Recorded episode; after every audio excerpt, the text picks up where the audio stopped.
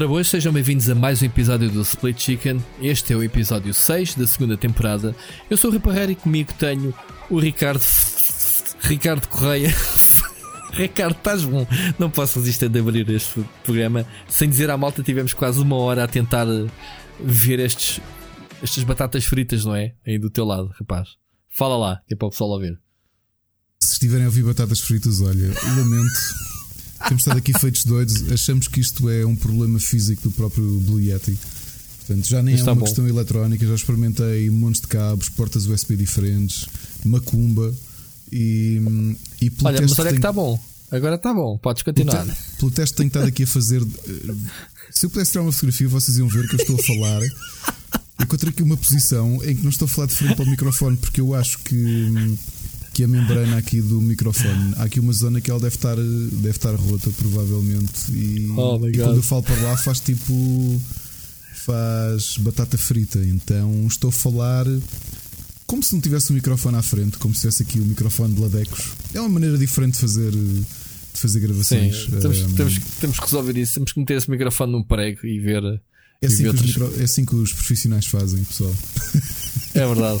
É verdade, temos que arranjar. Epá, e é uma pena, realmente o Rui tem aqui razão. Nós estamos a olhar para os temas que vamos discutir hoje. É, é, apesar de estarmos os dois podres, e sim, é verdade, é segunda-feira, mas estamos podres. É uma, é capaz segunda-feira é muito cheia. O programa mais dos programas mais interessantes que temos preparados e andamos aqui feitos parvos com, com um bilhete da, da Candonga, pá. Aqui com o teu fornecedor, o... o teu fornecedor desse bilhete, Jesus, havia de ser preso. Não, isto, isto rodou tanto, não é? Que isto era como as, como, a, como as bicicletas da aldeia, não é? Tipo, isto já é rodou que nem, que nem um maluco. Já trabalhou para a vida, está na hora de reformá-lo. Olha, um, quando a gente dizia que temos aqui o melhor guião, vamos ver se a gente o cumpre, mas sobretudo.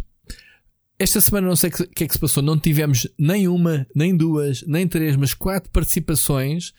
E posso dizer uma coisa: o Ricardo ainda não ouviu, e vais-te passar com estas participações, Ricardo. Não tem nada a ver com aquilo que já alguma vez recebemos.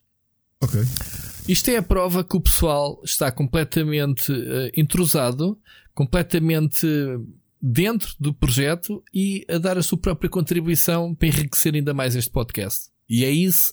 Eu, tive, eu fiz esse desabafo aqui há dias no, no, na minha conta do Twitter, dizer pá, esta semana do caraças. Eu espero que isto seja incentivo, obviamente, para o pessoal continuar a mandar, porque cada mensagem é uma mensagem, uh, tem sempre lugar, nem que sejam 10, e nem que a gente faça só o podcast, só a dizer agora vamos ouvir isto tipo rádio, e agora vamos ouvir este rapaz ou esta pessoa que mandou.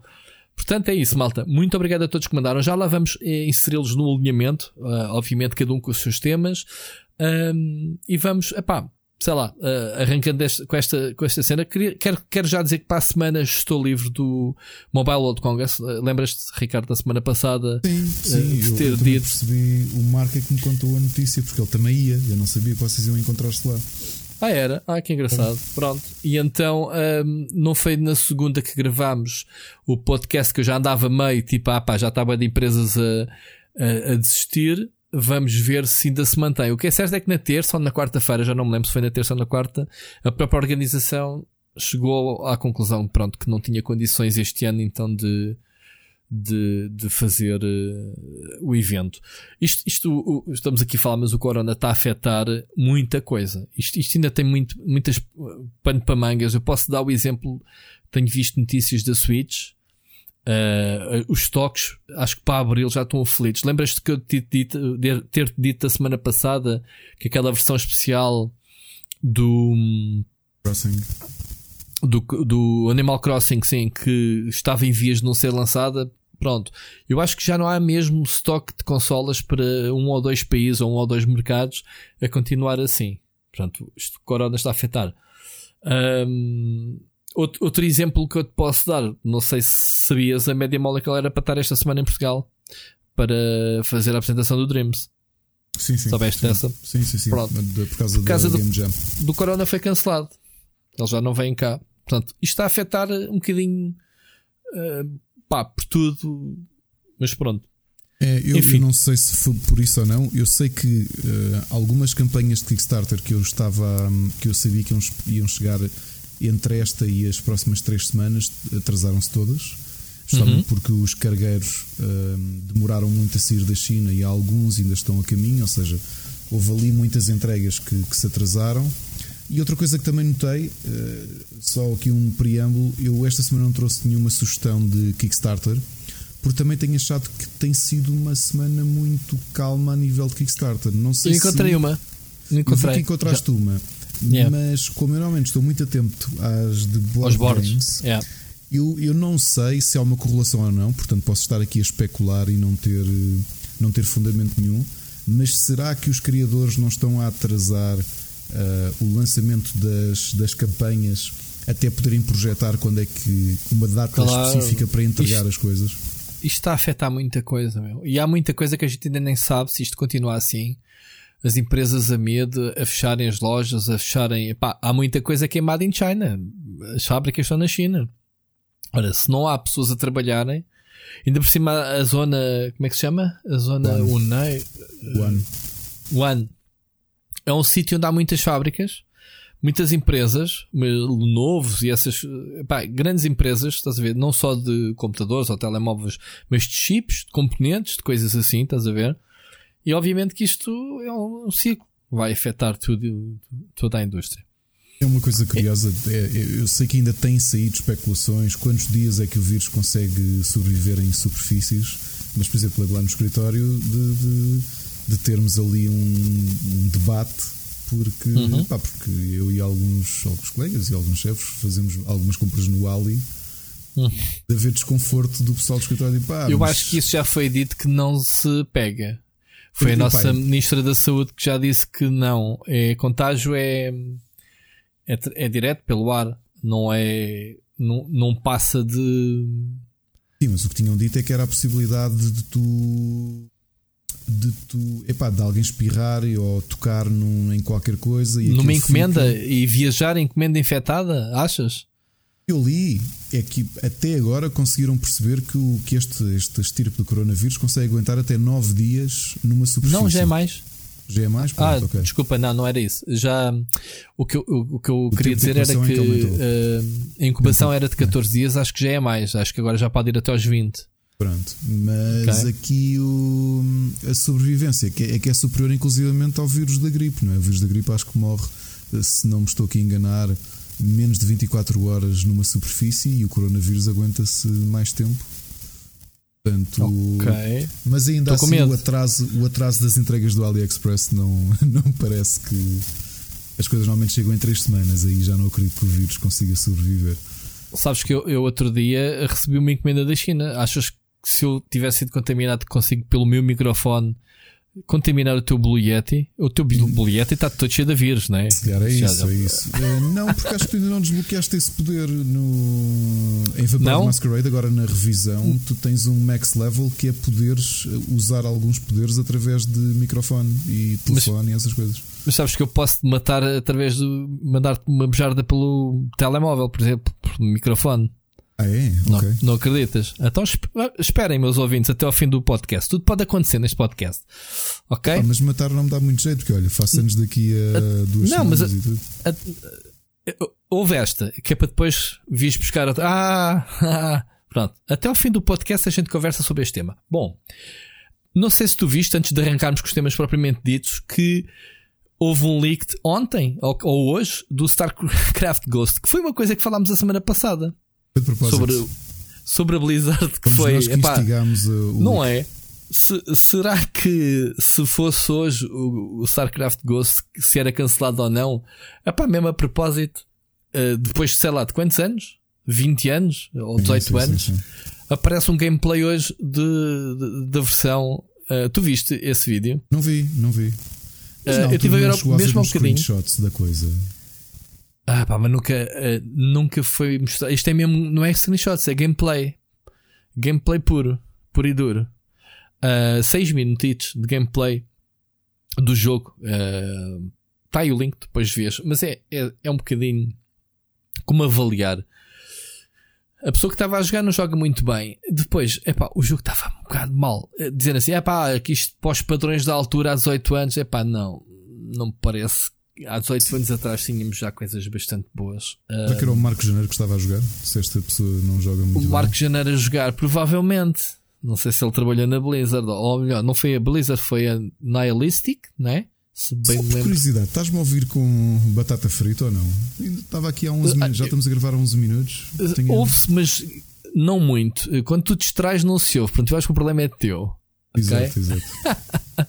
Portanto, ou não sou eu que me distraio e não quero saber das batatas fritas. Mas não, pronto. Malta, digam nos comentários depois se foi muito mal. Mas pronto, eu vou minimizar isto na edição. Ah, mas pronto, voltando ao StarCraft Ghost. Um, epá, 6 minutos e que tu andas a matar carochas gigantes, não é propriamente do jogo. Eu compreendo a decisão da Blizzard ter cancelado aquilo. Analisando este gameplay, epá, tirando mesmo os movimentos da boneca com a arma na mão, não. Está a ficha sombra dela. Os os cenários são muito cinzentos e castanhos, pastelentos. Pronto. Aí já, sendo um jogo para a primeira Xbox ou a PlayStation 2, já, eh, ok, todo barato. Epá, mas não. Jogo de longe que não me convence. Ok. Ti- Tirando este, obviamente, isto é uma cena muito raw, um gameplay, provavelmente uma build de, de um protótipo qualquer, eh, percebes? Mas se eu tivesse que avaliar, se fosse a Blizzard da altura, era tipo, não, cancela isso, Go home, you're drunk. deixa estar quieto, deixa estar quieto. Mas pronto. Mas este cancelamento trouxe-nos coisas boas, porque o StarCraft Ghost, a personagem em si, a Kerrigan, não é? foi aproveitada depois para, para o futuro da série. Pronto, menos mal. Enfim, meu amigo, vamos eh, passar aos temas ehm, e vamos começar logo assim a disparar, já que falámos há bocado dos nossos ouvintes, com a mensagem do Felipe Silva, pode ser, eh, amigo? Siga.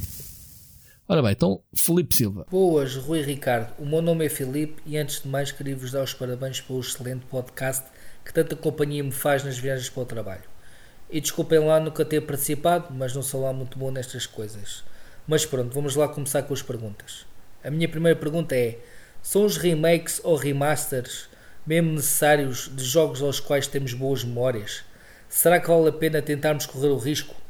É que temos o caso mais recente com Warcraft 3, que na altura foi um jogo marcante, e com este remaster fez um pouco cair por terra o sentimento nostálgico. Faço esta pergunta, pois a EA está a fazer o remaster dos Command and Conquers, que são os meus RTS favoritos, aos quais tenho boas memórias e tenho receio que ele também seja manchado da mesma maneira. E a minha segunda pergunta é o que têm a dizer sobre o caso da F Nintendo, com a história do leak que fez com que 11 anos de trabalho e parcerias com a Nintendo fossem para um cano abaixo, e como isto afetará a nossa média. Obrigado e continuem com um excelente trabalho. Ah, só para acabar, aqui vai um pequeno presente. L9V A X traço 9 F M 2 E traço H Y 5 A H. O que acabaram de ouvir é uma chave para o Steam do Endless Legend, que é um jogo de estratégia 4x do género Civilization. A chave só está disponível para a primeira pessoa que redimir. Espero que o Felizardo fique contente com esta prenda. Opa, Muito bom. estás a perceber bom. quando eu disse ao início que não elevarem a, a participação a outro patamar. É verdade. Filipe, que generosidade que esta surpresa nem nos tinha ocorrido a mim ao Ricardo de lançar um Cara, jogo Foi espetacular. chave e tu tiveste para já original. Segundo, generoso. Pá, impecável. Portanto, primeira pessoa que ouvir este podcast que deve estar neste momento a limpar o rabo a correr exato, exato. com o cabelo para o computador. Ou então está a correr ou a trabalhar. Ou... Excelente escolha, porque se há um estúdio muito bom em, em, em 4x é a Amplitude que, hum, que fez os, os Endless, né? o Endless Space, Endless Space 2, o Endless Legend e grande prenda, Filipe. Começando do início para o fim, Uhum. e já disse aqui várias vezes, e portanto és dos meus. O Command and Conquer é a minha série de RTS favorita de sempre. Eu Uhum. acho que ela não precisa ser hum, remade nem remaster, mas também acho isso da maior parte dos jogos. Dou-te um caso de um jogo que eu ando a jogar que é um das- uma das minhas aventuras gráficas favoritas de sempre, que é o Broken Sword. E tu se jogares uh, se, a, a, versão que tu tens no Steam é a Director's Cut, que é a versão remade que o Charles Cecil fez. Eu continuo a preferir a versão original. E felizmente tu gratuitamente podes clicar e fazes download como se fosse um DLC, se já tiveres comprado. A mesma coisa para o Monkey Island. A versão remade é uhum. para mim muito pior do que a versão original. E acho que praticamente todos os remasters que eu já joguei, uh, com raras exceções, por exemplo, o Link's Awakening foi dessas raras exceções porque eu acho que tem duas coisas de positivo: é que um é um jogo de micro nicho, mesmo por uma série gigante como The Legend of Zelda, conseguiram tirá-lo de uma consola portátil. Que Ricardo, é o... mas, mas deixa-me interromper-te. Não vamos entrar outra vez na confusão entre o que é que é um remaster ou um remake. O que é, que é um remake, claro. claro Atenção, claro. o Legend of Zelda é um remake, um remake não é um, um remaster. Remake, claro, desculpem, desculpem a, a... E o Warcraft 3 também é um mau exemplo, porque é um remake mal feito, mas é um remake, não é um remaster. Certo? Está bem. Era suposto ser um remake, era o que estava prometido, mas acabaram afinal o código é o mesmo, portanto não é. É um remaster, ok, desculpa. É o nhé, é ali no meio. É. e mesmo entre os remakes e os remasters, eu acho que cada caso é um caso, porque se der há situações em que, por exemplo, eu tive esta discussão com o, com o Shadow of the Colossus, com algumas pessoas que diziam não, o jogo é demasiado bom para ser mexido, alterou-se a visão o remake do, tá bom. do, do Eda. Eu gostei Sim. do remake. E tens o, o, Resident Evil 2 que além de ter mexido, sido remake, o género mudou. O jogo não tem nada a ver com o original em termos de, de gameplay, em termos de da perspectiva de, de ecrãs uh, pré-renderizados, não é? De ecrãs ah, fixos. O Final Fantasy VII a mesma coisa, já a mesma coisa. um bocadinho nele na Madrid Games Week e não tem nada a ver com o jogo original. Não tem nada a ver. E é bom, é positivo isso. Eu diria Se quase é que é um jogo diferente. Pá, eu observo os remakes, os remasters não. Observo uhum. alguns remakes como o que acontecia no cinema há décadas, uh, uh, remakes de filmes, a maior parte correram mal, alguns correram bem, não foram muitas situações em que correram mas bem. No mas... Cine, mas no cinema é como é algo estático, tu tens sempre o conceito da ideia do autor. É como aqueles filmes japoneses que depois os americanos fazem um remake para, para o ocidente. O Ring e todos esses. Sim, sim, sim. Uma pessoa está tão vincada à versão original que depois as, vá lá, as concessões e as mudanças estéticas uma pessoa não consegue. Aí o cinema é diferente a linguagem. Nos jogos é diferente porque os jogos envelhecem, não é? Ou uns melhores, outros piores. A questão de um jogo que está com 20 anos envelhecido e se lhe metes uma, ou seja, uma otimização para correr nos monitores atuais, que esticar a imagem, não sei o quê, pá, o jogo não foi feito para essa resolução, logo aí começa mal. Um, as mecânicas que se não forem atualizadas, mecânicas que eram frescas há 20 anos atrás, atualmente podem não ser. Sim, tiveste ainda não é? recentemente é? o caso do Medieval em que aquilo foi ao ponto de, de, os controles não eram bons quando o Medieval saiu. E também não e agora, eu não joguei muito versão. este novo. Não, são exatamente hum. o mesmo, não mexeram Os na mesmos. forma de controlar. E tu Mexeram já gráficos. muito. Sim, tu já, já, tu já melhoraste muito o controle espacial de um personagem num ambiente tridimensional. Certo. Já não estamos em 96, não é? E é engraçado como é que tu. 96 ou 97, e é engraçado como é que tu agora ainda tens. O jogo não mudou isso e podia ter mudado, podia ter aproveitado isso. Como fizeram o, o, o, Crash Bandicoot, por exemplo, está. Está com espírito original, mas está mais atualizado em termos de gameplay, não é? Mais fluidinho, mais. Eu acho é? que cada caso é um caso. Quando um olhamos caso. para os remakes e para os remasters como um mero milking da cow, e infelizmente há muitas empresas que olham para eles dessa forma, eu acho que é um mau, um mau sentido. No meio ainda há bons casos de remasters e remakes Uh, não é o caso do Comandos 2, não é? que, que eliminaram as suásticas e os símbolos do Império Japonês, que é um bocado idiota. Sim, sim mas, mas, há muitos remasters que é trazer para a atualidade, para as máquinas atuais, para as resoluções atuais, jogos que, do antigamente, com o mínimo esforço. Claro. Pode correr bem, lá está casa a casa, pode correr bem, mas geralmente corre mal. Este Warcraft 3 é um caso pá, que houve promessas que foram feitas e não foram cumpridas, porque quando tu dizes que é pá, um dos aspectos piores, já falámos disso semana passada, não vale a pena estar a repisar. Um, quando uh, dissemos que a interface é dos piores porque na altura uh, um terço do ecrã é ocupado pela interface, ok? atualmente, mesmo com os monitores maiores, não é fixe. E, e, tem que ser uma coisa minimalista. E eles mantiveram isso tudo. Portanto, não foi um remake pensado para, para os tempos atuais. Foi tipo, ah, não, não vamos mexer nisto. Pensaram outra uh, coisa, e, e, aqui a Ana não me deixa mentir. Quando o Warcraft saiu, uh, aquilo que era a evolução do, do, do, cargo de UX, de UX designer, não tem nada a ver com aquilo que é nos dias de hoje, não é? Aquilo que se uhum. aprendeu, que se estudou, que se desenvolveu a nível uhum. de user experience, a nível de interface, se evolui, tudo tudo evoluiu muito, não é? E claro. já neste momento tens pessoas tens pessoas que se especializaram nisso, não é? Uh, como, como, tu sabes. A... Tens novos paradigmas que não tinhas antigamente. É, é, tu, claro. atualmente tens monitores táteis, tens. Um, sei lá, uh, pá, formas de interação diferentes, as próprias pessoas, não é? Estão. Um jovem que, pega agora no RTS não é o mesmo jovem que há 20 anos pegou no RTS na altura. É, e, é? e mesmo a, a, estética e aquilo que se esperava, por exemplo, tu nessa fase do Warcraft ainda estavas muito habituado às interfaces eh, de que a Blizzard inspirava muito, que eram aqueles interfaces pá, com globos e com decorações e que mexia, uhum. estás a ver? Nos dias de hoje tu já não queres bem isso, já não é isso que tu esperas de uma interface de um jogo. É uma interface, é uma, uma, um bocado de evolução como aos point and click. Também tinhas as, as interfaces Jogo para espaço e a Revolution, por acaso, foi a Revolution que Sim, revolucionou, lá está o nome. Fez, fez fade, Sim, fade fez é ações contextuais, uh, os puzzles são lá a mesma, mas não precisas de andar à guerra com as ações uh, e etc. Não é?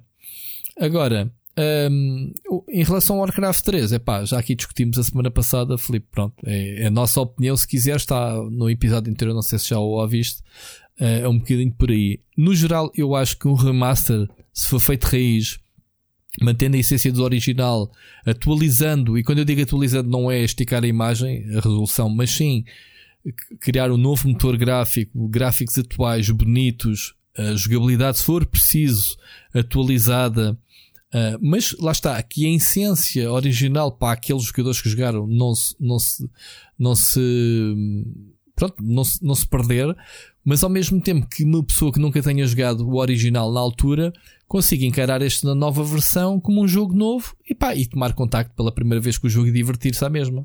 Não ser só uma sensação de nostalgia, mas uma sensação de descoberta. Eu acho que essa, eu acho que é para mim essa a descrição do remake. Ricardo, não sei se queres acrescentar. Sim, sim, algo. É, é, parece-me parece ser isso. Uh, e, e, em relação ao segundo tema, o, o, Filipe, ainda bem que quiseste trazer este tema, porque eu e o Rui, assim uhum. que, que, que, foi disputada esta confusão com o F Nintendo, nós uh, falámos logo um com o outro ao telefone e. Um, e já queríamos falar sobre isto neste episódio, porque não podíamos perder a oportunidade de o fazer somos parte interessada nesta, como tu falas e bem, isto eh, de denigre, como é que diz? De denegrir um, ehm, os mídia, certo? Uh, no qual o Ricardo se incluiu também. Um, ehm, eu já aqui falei, o único post que fiz, no, até foi um comentário ao Sírio, uh, posso repeti-lo aqui outra vez. Dou-te a palavra a ti primeiro, Ricardo, pronto, mas é só para dizer que sim, isto, isto toca-nos a todos e já lá vamos. Bem, ehm, começando ainda pelo, pela gênese da coisa. Uhum. Eu acho isto é sintomático da forma. Uh, já, eu já várias vezes referi, me referi ao trabalho que nós fazemos no Rubber como sendo extremamente profissional para amadores. E, e o que é que isto quer dizer? Quer dizer que nós encaramos a coisa do ponto de vista do, do profissionalismo como se vivêssemos disto. E como se vivêssemos disto, quer dizer que uh, Obviamente que a malta do rubber é a malta mais velha e todos nós temos carreiras e acho que já somos maduros o suficiente para perceber como é que as coisas funcionam. Mas isso não é a única desculpa.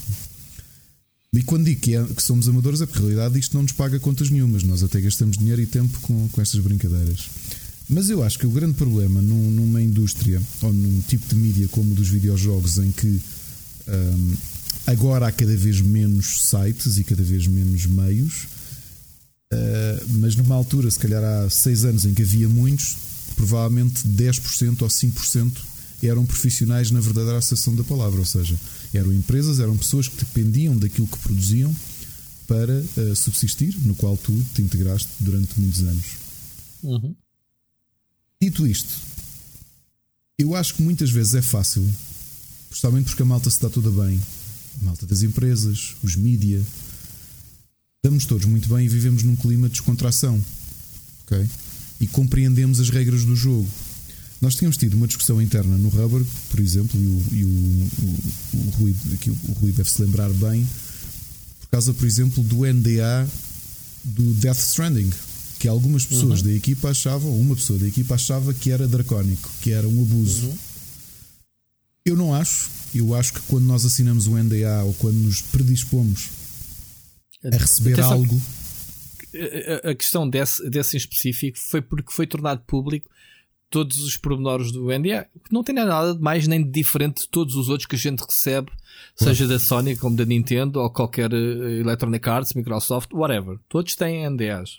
Sim, mas aqui a questão é: isto são as regras do jogo. Queres receber o jogo antes do tempo? As regras são estas. Porque não a empresa, dentro publicar. daquilo que é o seu círculo, ciclo de comunicação, quer começar a comunicar a partir de dia X. Ok? Yep. E normalmente assinamos contratos. No caso da Nintendo, até há uns anos assinávamos jogo a jogo.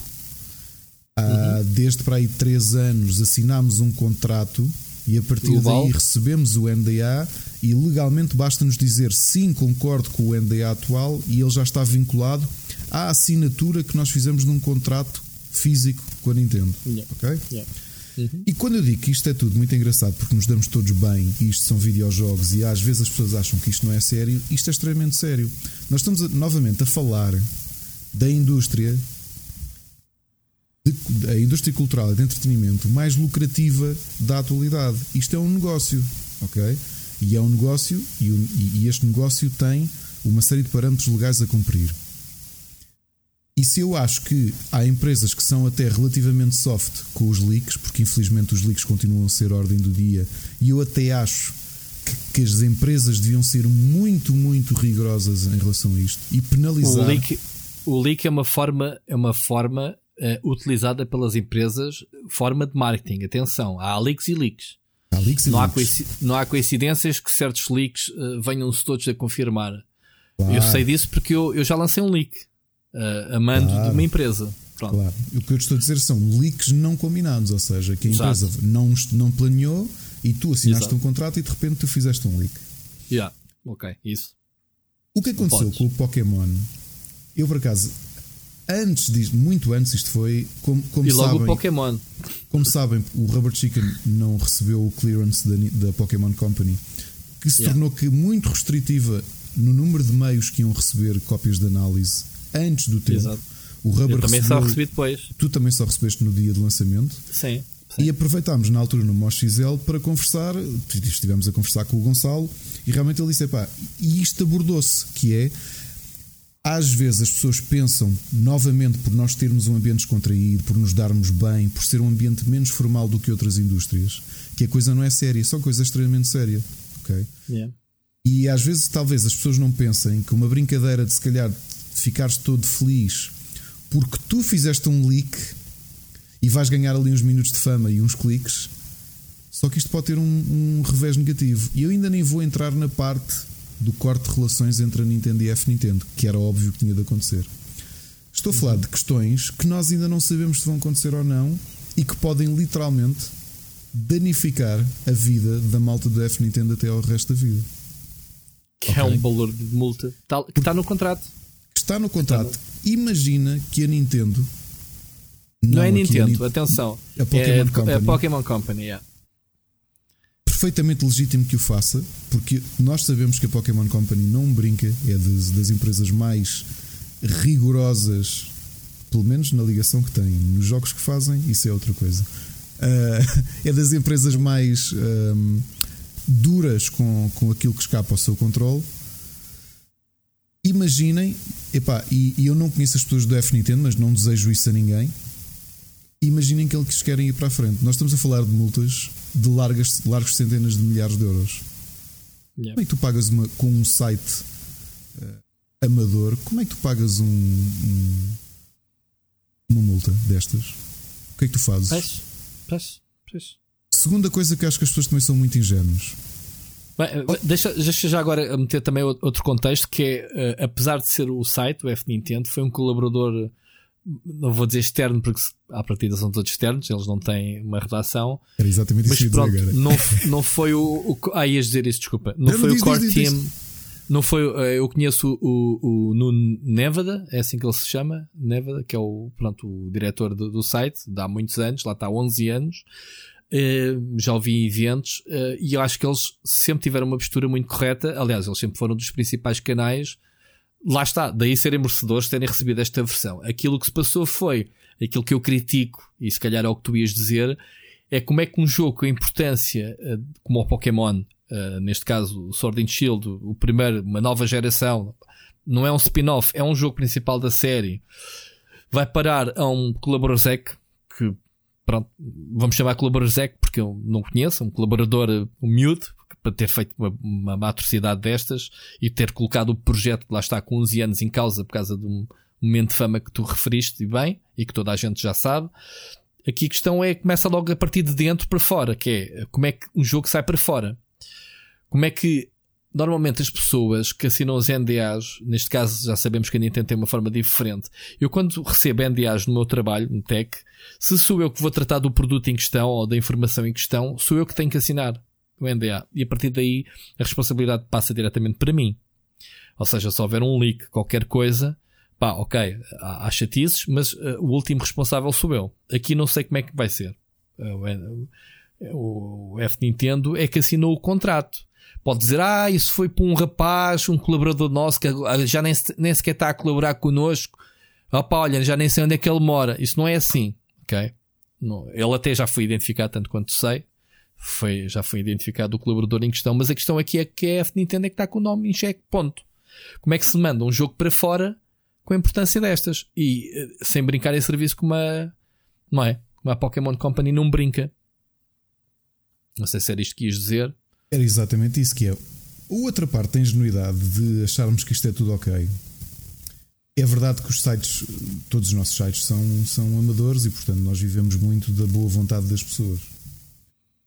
Mas é preciso, e isto era uma, uma conversa que eu tive no, no último almoço que tive com o Gonçalo, ainda muito antes de eu saber que isto ia explodir, estava longe, isto foi ainda em início de dezembro.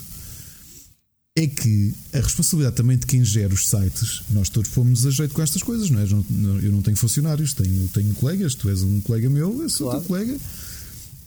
Mas, por exemplo, tu tens um caso, tiveste o Red Dead Redemption que já aqui falaste que, que que, que, do João Machado, que já teve mais. Eh, ele até disse que. Epá, achei piada que até o store da sala onde ele jogava durante o jogo tinha que ser fechada para ninguém da rua ver ele estava a jogar. Para, vermos que às vezes já é situações creepy, não é? Epá, sim. Uh, eu levo isto tudo muito a sério e. E jogos e consolas que vêm com embargos e com NDAs e com contratos, eu sei bem e penso bem em quem é que vou, a quem é que vou atribuir. Ok? Normalmente uhum. pessoas de muita confiança e que conheço bem o suficiente para. Pá, porque a realidade é que também temos colaboradores no Rubber que eu não conheço pessoalmente e que não. Claro. E que claro. isto é demasiado sério para, para eu entregar ou, ou, confiar dessa forma, porque em última instância é, é a minha assinatura que está nos, nos, claro. nos NDAs. Um, e isso tu disseste é, é verdade. Por exemplo, uma situação caricata desta história dos NDAs. Eu já vos contei aqui, de, de, por exemplo, há uns anos tive de ir com o meu filho à Vorta mostrar-lhe que uh, quando alguém quer um jogo, vai à loja e compra, ok? Que parece uma situação um bocado hilariante, mas ele, como via os jogos chegarem na caixa de correio, isto numa fase antes de, de, dos códigos, de ainda uhum. haver cópias físicas e menos códigos digitais, para ele, ok, as pessoas quando saiu um Pokémon e as pessoas recebiam o Pokémon na caixa de correio. E então fui-lhe explicar que não. Outra coisa também que lhe passei a ideia era a questão de atenção, filho, o pai está a jogar a isto. Eu não, não comentes com ninguém porque o jogo não saiu e, portanto, não, não é para saber que, que existe este jogo. Yeah. E ele, que até é muito cumpridor, sempre teve esse cuidado. E porquê que eu também tive este cuidado? Isto pode parecer um bocado. Eu sei que sou paranoico, eu sou muito paranoico. Se lhe tão ou mais como Machado que jogou Red Dead Redemption com os stores fechados. A minha ideia é, pá, imagina, eu recebo um Pokémon e não há informações, só a partir daqui a duas semanas de receber o jogo é que posso publicamente dizer que o tenho. Epá, uhum. Imagina que o meu filho comentava na escola e o filho e o amigo comentava e depois o pai era jornalista ou whatever e contava nas redes. Olha, o pai de não sei quem tem o Pokémon. O que acontece? Yeah. E portanto, eu na altura tive essa preocupação de lhe explicar: atenção, isto é o trabalho do pai e portanto o jogo está aqui, mas ainda não está disponível. E é engraçado porque ele, agora que já é mais velho, ainda tem esta ideia de pai, este jogo já saiu, que é para ele saber se pode comentar ou não uhum. com os colegas. E porquê? Pá, porque, novamente, nós estamos a falar de coisas sérias. Isto é um negócio, ok? Se calhar, se calhar o teu filho é que devia ter feito a review, a ter recebido esse código da F Nintendo, se calhar tinha mais responsabilidade. Desculpem lá Só... a ironia, malta, mas é mesmo assim. É fome. Pessoal Sim, Nintendo, só podem estar acusados. Lamento, lamento, mas o, o Rui agora com esta piada. Uh... Sumarizou, su, su, sumarizou tudo. É verdade, é verdade. É, é, demasiado importante e eu espero que não vos aconteça isso. Outra coisa que tu falaste no início e que o Filipe também falou na. na também na não desejo. E fiquei triste. Fiquei triste e irritado ao mesmo tempo. Desculpa, não te quero interromper. Já lá vamos. É, não vou esquecer é, do pensamento. Que é. Eu não acredito que existam represálias para o resto dos mídias. Não acredito. Não acredito que. Para o resto? Dos mídia portugueses ou os mídia em geral, não, não acho que não é por uma andorinha que. que oh, Ricardo, mas é que o problema, o problema é que sim. E aí era o que eu ia dizer. Toca a todos, de uma forma ou de outra. Poderá. Poderá não, mas uh, vou dar o exemplo. Uh, a Nintendo, apesar da relação que tem uh, com todos, não está autorizada em mandar jogos para youtubers, por exemplo. Esses já levaram deste, desta nova forma, desse contrato que tu assinaste, os youtubers ficaram de fora. E quando eu digo youtubers, estamos a falar de todos. Rico Fazeres, eu, não posso, não, não se pode receber os jogos antes. Um, não se pode receber os jogos antes de uma diretiva externa da Nintendo. Repara, o facto de eu, como mídia, não ter Porquê? recebido o Pokémon. Não, não, isto foi um caso própria... diferente. Sim, isto foi um caso. Uh, sim. Mas, isto mas, foi um caso repara, diferente. Mesmo o caso da Pokémon Company.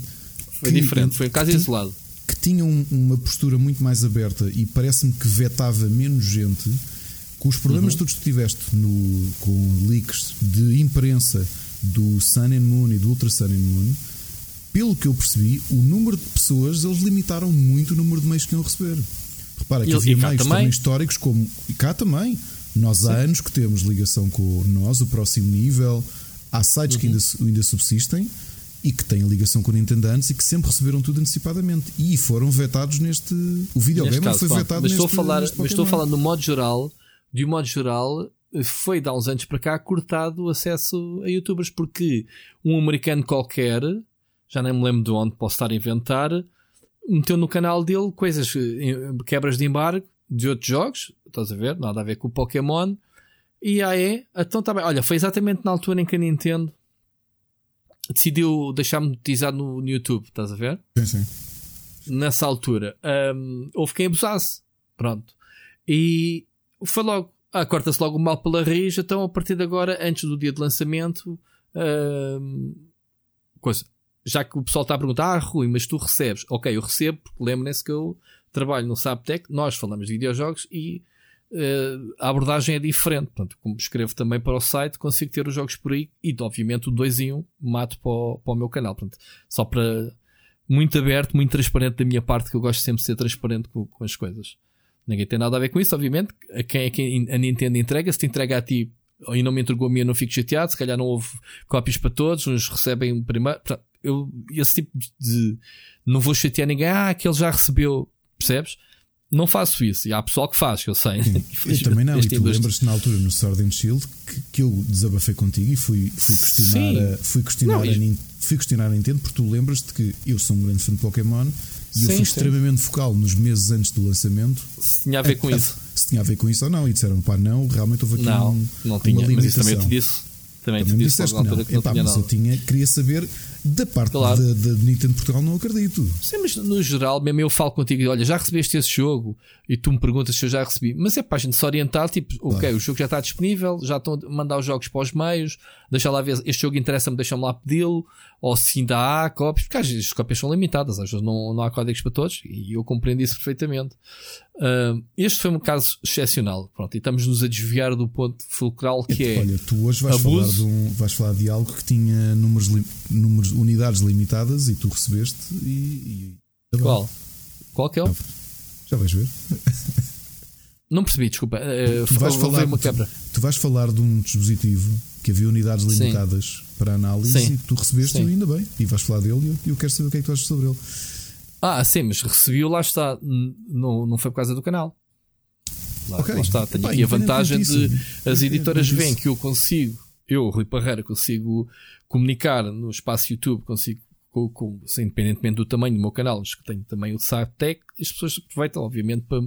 Epá, estamos aqui a mandar para um meio, estamos aqui a mandar ao mesmo tempo para dois meios. E ainda por cima o podcast, três meios, pronto, estás a ver, em, que falamos das coisas, se quiserem pensar dessa forma.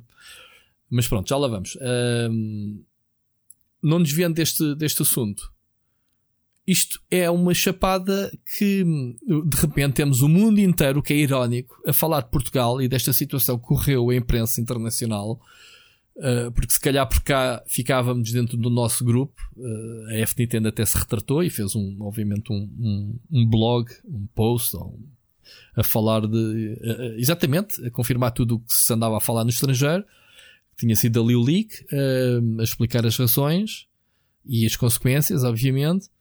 Epá, mas isto, isto para, para metermos o Kotaku, IGNs ou não sei meios eh, a falarem todos sobre isto é grave, não é?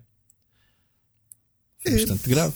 E agora uma parte irónica e sem qualquer tipo de brincadeira por trás disto. O F Nintendo é um site eh, que fala exclusivamente de Nintendo. Este corte de relações com a Nintendo, ainda que eles possam ir buscar third parties, mas uhum.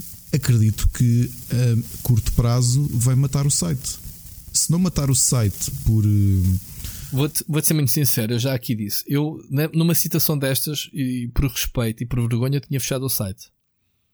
Se fosse meu, o site, atenção. E atenção, desejo tudo bom a F Nintendo, não tem nada contra eles, mas a situação é de tal forma, é exatamente por isso. A partir do momento em que eu só trabalho com uma marca, é, o site é sobre a Nintendo, e a Nintendo perdeu confiança em mim, não fala mais para mim, não manda mais nada, nem eu vou a eventos, não posso ir a eventos também. Não posso ir a eventos, não posso fazer nada. O que é que eu acrescento a tudo o que os outros vão falar e vão receber as coisas que eu possa me distinguir? Sabes o que é que me deixou mais chocado nisto? E foi as perguntas que eu fiz foi, ok, eles fizeram um leak, mas eles partilharam no site deles, uh, ou por ignorância, ou por uh, distração, e de sem querer fizeram uma galeria de imagens uh, antes do embargo e trouxeram proveito para o site, lá está, por, sem querer ou não. Não. O leak foi feito aonde? Nesses sites. É tipo uh, 4chan e Reddit. 4chan e isso só para, só medir pilas. Dizer, ah, eu já tenho o jogo, olhem aqui. Olhem, estão a ver este Pokémon que nunca foi revelado. Viram aqui primeiro. Lá está os tais 5 minutos de fama. Isso é que me deixou hum, chateado e a pensar que Deus dá nós a quem não tem dentes, muitas vezes e há este tipo de abusos. Eu pensei, sinceramente, foi pá, ok, houve problemas no site, mas ao menos espero que ao menos isso tenha dado algum boost. Não, o boost foi dado ao site, obviamente, e aí foi a minha ironia, foi quando o mundo inteiro andou a linkar o F Nintendo como, olha, foram estes. Foi uma surpresa dizer, que eu tive, porque uh, eu e tu soubemos porque recebemos o e-mail da Nintendo a avisar que isto tinha yeah. acontecido. Nem, passado... Olha, nem sequer estava à espera de uma cena pública dessas. Eu também não estava Foi mesmo à espera, para foi... mostrar que a Nintendo disse, avisasse todos e apontasse o dedo destes tipos abusaram. Como quem diz, vejam lá o que é que vocês têm em mão e como é que trabalham daqui para a frente. Acho Sim. que foi mesmo para. Uh, a Nintendo quis mesmo, ou foi obrigada, lá está, não acredito, conhecendo o Jorge e o Gonçalo, que fizessem isto por iniciativa deles. Acredito que lá de fora tenha dito, agora vocês vão comunicar aos vossos meios que estes tipos que podem ser vocês um dia, uh, fizeram isto. Mas não foram só eles, porque tu repara, quando lembro-me de passar duas horas disto ter estourado e nós estarmos a falar um com o outro, de começarmos eu e tu a, partilhar um, a partilharmos, pá, olha lá que isto rebentou no mundo todo. O que quer dizer que a Nintendo mundialmente fez aquele, aquele, aquele contacto com os mídias todos. Ah, okay? não tinha pensado nesse prisma. Certo. Tu vias porque Pronto. o texto era o mesmo texto que tu recebeste em ah, português, mas em inglês. Era. Okay. Era aquela então, segunda parte em inglês. Não sabia disso, não tinha feito essa, essas contas. Calculei, conhecendo o Jorge e o Gonçalo, que essa iniciativa não, não era deles de certeza. Lá está, bate certo a minha teoria. Pronto, pergunta, eles tiveram que partilhar. Ok. Sem qualquer tipo de crueldade na pergunta, uh, hum. as consequências para ti são bem aplicadas? É pá, a, a, forma como eles colocam do género, é pá, um castigo temporário. É pá, em última análise, foram licadas imagens, mas hum, como é que é de explicar isto sem, sem me contradizer? Sim, foi grave. Sim, quebraram o embargo. Como, olha, o embargo como aquele, o rei dos, carac... não é dos caracóis, o rei dos videojogos, do, quando foi o Death Stranding. Sim. Que, eu joguei 5 minutos deste jogo, mas posso-vos dizer já que é o melhor jogo de sempre. Logo aí o teor do texto, eu rimo. A mim deu-me para rir, tipo, este palhaço. Lá está, mais um puto que tem um jogo de antecipação e veio fazer uma crónica em que não escreveu nada, não deu nenhum spoiler mas falou do jogo sem poder falar dele. Aliás, até fez um juízo ao produto, que é este jogo é o melhor jogo de sempre. Quando uh, o próprio Kojima, a própria Sony, tinha dito: pá, por favor, não escrevam análises sem acabar o jogo. Ok, o jogo tem 50 horas, mas façam lá esse esforço. E o gajo tinha o jogo há horas ou um dia. Tinha, ah, joguei só um, sei quanto, mas posso já dizer que é o melhor jogo de sempre. Pronto.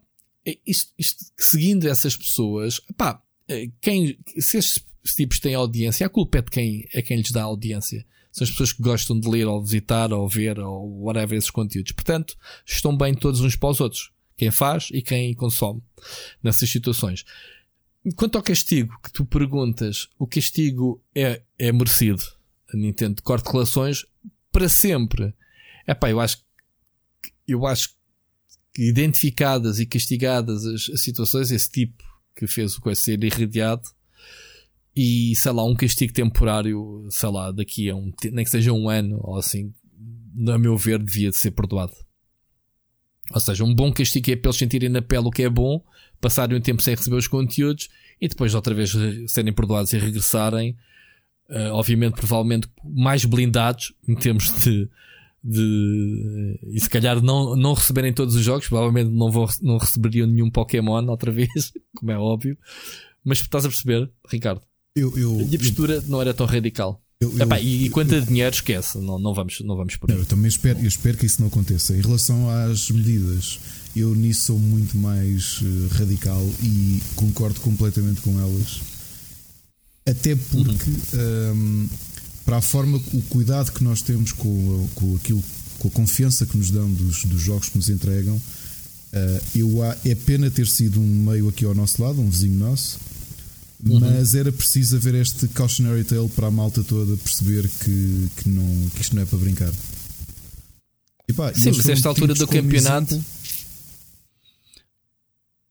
esta altura, tipo, tantos anos depois, aconteceu uma situação desta. Calhar por isso mesmo é que isto foi o culminar de tantos leaks, porque Pokémon então é uma série que tudo o que é jogo aquilo tem leaks. Tu, tu leste que depois linkaram um caso mais ou menos em simultâneo com o do F Nintendo, que foi outro meio que andou a, a licar o guia e o guia, como tinha a lista completa do Pokédex, essa malta, pelo que eu percebi, o processo em tribunal vai nos 400 mil dólares de, de multa. 400 mil dólares, pessoal. É muito de onde é que é? Uh, já me lembro de onde é que não identificaram o site. Uh, só, eu só vi mesmo porque acho que foi o Polygon que tinha o ou pagam umas bolas patacas a um advogado para reduzir esse valor e mesmo assim ainda pagam um boi. Epá, yeah. não sei. Porque eu vi o caso em tribunal porque os documentos são públicos e o que é que a Nintendo estava a pedir. E eu só vou, eu só, só te vou dizer a ti e a esta malta. Pessoal, eu já ando isto há 20 anos. Ok? Há 20 anos já a caminhar para os 21. No mês que vem faz 21 anos que eu criei o Pita Gamers. Pá, e desde muito cedo muito cedo, nos primeiros anos, tivemos acesso a este tipo de materiais. Portanto, eu ando nisto há muito tempo. Eu recebia CDs, por exemplo, da Electronic Arts.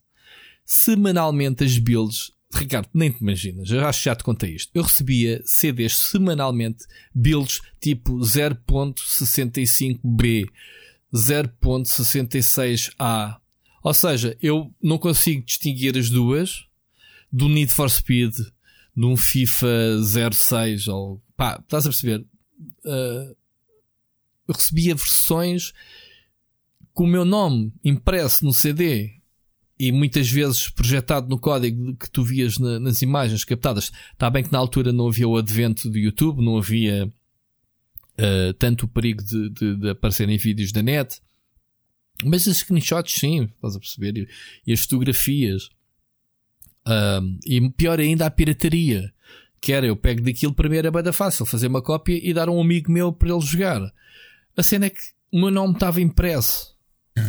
Da mesma forma como eles agora foram. O pessoal pensa, ah, recebi um código, ninguém vai saber que fui eu.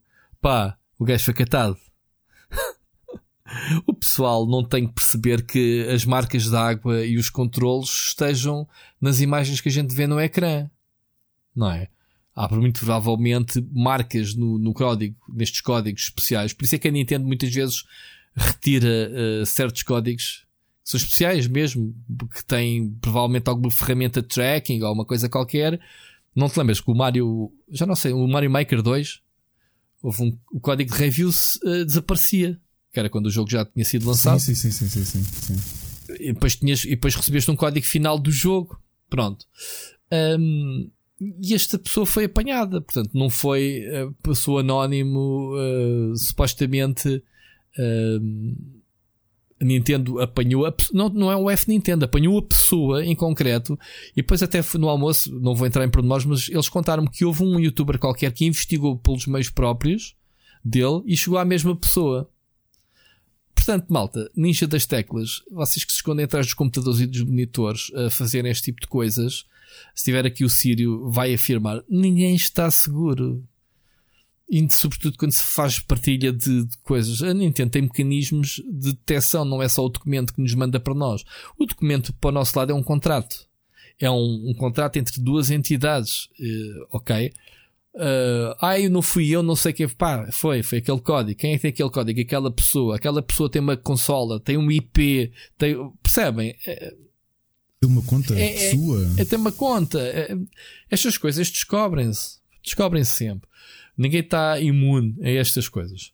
Mas pronto, não vale a pena estar a repisar. Coisa, tu falaste agora da questão dos discos e já que estamos a falar em mais práticas e coisas que me irritam, há uma hum. que me irrita há muito tempo, cada vez menos porque também deixou de ser hábito, que era hum. ir ao LX e ver promo discs que eram usados para meios e na altura também para youtubers venda, para fazer reviews e esses, esses, promo keys, esses promo discs à venda ou nas lojas em segunda mão à venda também. Okay. Mas esse promo discs é, é, lá está, como diz, é promo. A promo não é para tu fazeres reviews, Ricardo. São materiais promocionais que podem ser dados em passatempos e afins. Epá, e esses mercados são livres de venderes o que tu queres não e compra quem quer. Epá, não. Epá, teoricamente são, são... diz lá uh, not for sale, promo. Epá, mas Ouve lá, eu vi os jogos da Big Gamer à venda também, ainda agora oh, tu encontras. Oh, Rui, há uns, é? há uns 3 anos estava no ANAP, que ia lá com mais frequência, e o dono, e com toda a razão, não tinha de dizer, eu também não perguntei-se, eu olhei para a montra e tinha uma série de press kits do início da PS4 e do final da vida da PS3. Press kits à venda. Pois, pois. Eu, uh, como é que diz isto aqui? E ele, ah, foi um colega vosso de outro meio yeah. que chegou cá e vendeu isto. É muito ah. mal. Isso não tem valor comercial, mas tem valor. Pá, eu se quiser uh, vender uma unha, digo-te: olha, a minha unha queres comprar e tu compras, queres. Pá, certo? Espera. Obviamente que legalmente, não. se fores a ver, tens que haver um contrato, tem que haver um desconto para o Estado, tens que pagar eh, o IVA, etc. Eu estou etc. a dizer só isso. Agora, estou a dizer é a mesma confiança mão, que a marca te deu em dar-te uma coisa e tu vende, revenderes-me. Mas isso é cena moral, ouve lá, eu tenho ali jogos uh, que, não é? Epá, eu nunca vendi nada parece que kits então, Jesus, percebes? Agora, isso moralmente, ouve lá, vou dar outro exemplo noutra indústria dos telemóveis. Ao, a, a Huawei é das empresas mais generosas neste, neste, no que diz respeito aos telemóveis. E sempre que há um modelo topo de gama novo, estamos a falar da série P, os P30 ou os Mates, leva sempre uma comitiva de jornalistas portugueses, e estamos a falar que chegam aos 60, de todos os meios escritos, uh, influencers, ehm, de youtubers, de Instagrams, essa malta toda leva-os. Atribuem a cada pessoa uma unidade, pá, supostamente para os nossos meios fazemos reviews, não é? Do, telemóvel, que é o que acontece connosco, e para os Instagramas ou RAI fazerem a divulgação que têm que fazer na, na, na, nas suas, uh, nos seus canais de influencers, os, ou vídeos para os seus canais de YouTube, etc, etc. E não são devolvidos, são para eles. Pois olha, que isto até já é uma piada interna, que não sei se conheces o Gustavo da, da PC Guia.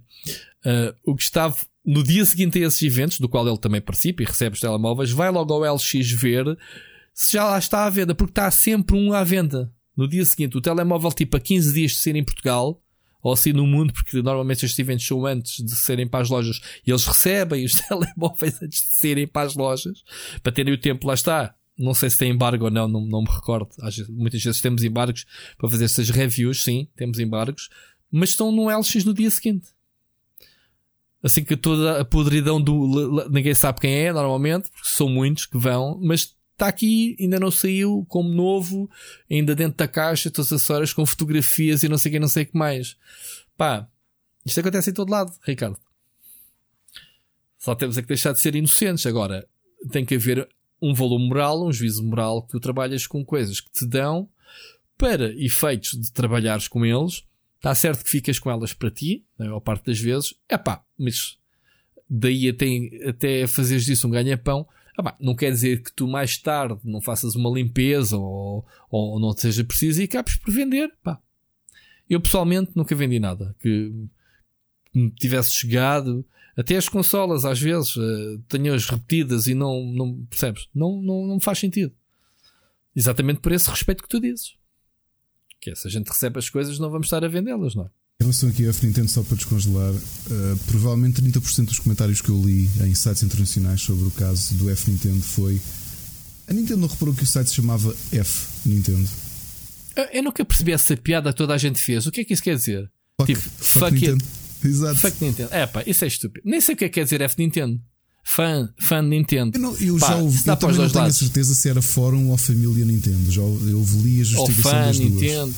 Opa, não, mas não é, é. Pá, não, somos portugueses, é mas a piada. foi logo é, porque pá. tu quando dizes F, F you. Estás a perceber? E a cena do certo. F Nintendo teve piada de no meio Sim. da confusão. Sim, toda. mas isso é, isso é estúpido. Estás-me a dizer tu agora que eu ouvi essa piada e, e nunca percebi. F mas Nintendo, fuck Nintendo. O, o que eu vaticino, e não sei se vou estar errado ou não, mas eu não acredito que, nem por uma questão prática, porque para um site que exclusivamente escreve sobre Nintendo não ter acesso aos lançamentos uh, first party é uma machadada brutal. É. É a como eu te disse há bocado, eu fechava. A Pronto, segunda é que até animicamente, epá, não sei como é que eles vão funcionar. Como? Não sei. Não tenho acompanhado, não sei. É uma questão de ver. Provavelmente Pá, que façam notícias, como, outro, como o Telmo fez, que era os meus jogos DS, e depois aquilo passou a, jogar, a escrever sobre tudo. E o F Nintendo Mas pode ser o F, agora F Nintendo muito... PlayStation. Eles agora ficaram famosos pela negativa. Eu não sei se os créditos deles estão fixos uh, para abordar outras empresas. Olhem. Uh, Bom, agora o F Nintendo agora, escreve sobre PlayStation. Não, não é isso. Agora somos multiplataformas. Uh, pronto, não sei o que. Estamos interessados em trabalhar. Não sei. Estas coisas. quando é cena. Quando tu fazes uma coisa boa. Maravilhosa, 11 anos a fazer coisas boas, nunca mereceram a exposição que estamos a dar neste podcast, imprensa internacional, ou, ou palmadinhas nas costas de mails da Nintendo. Isto é só, é? Provavelmente. Para, para, quem não se lembra, a vida é mesmo assim. Ou seja, uma é, reputação é demora muito a, a, construir, a construir. Destruir yeah. são segundos. Tu em segundos destróis a tua reputação. Fogo, verdade. É um bocado verdade, assustador não. teres esta consciência, não é? Que, que realmente eles trabalharam 11 anos, era um site com bons números, que tinha muito following do público Nintendo. E mesmo eventos, atenção, quase que o F Nintendo era o que organizava os torneios na própria Nintendo em Portugal. Não era? Não era? Há muitos, há muitos eventos da comunidade. Aquela cena de combinarem todos a apanhar os Pokémons do Pokémon Go e não sei o que, encontros.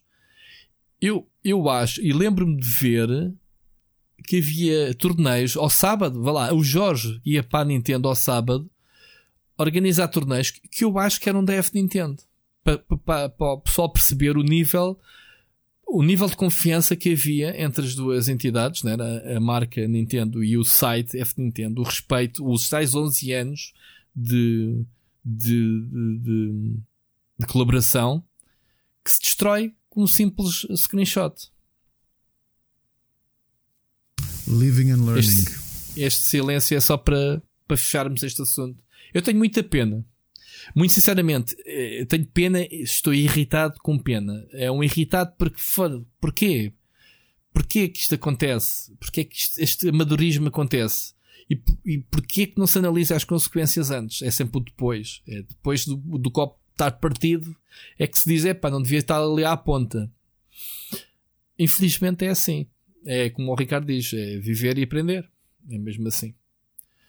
Mas pronto, vamos mudar de assunto. Este é, é- o assunto dominante. Pá, É uma hora já malta- vamos. E novamente, tu, tu trabalhas em empresas, tu, tu, tu é ser jornalista, se trabalhares numa empresa, tu tens NDAs e tens confidencialidade e coisas. olha, é? vou, dar, o- vou dar um exemplo sem dizer qual é a empresa. Eu tive uma empresa a semana passada para me passar uma informação embargada. Atenção, não é para me mandar eh, produtos, para me mandar uma informação com uma hora de embargo.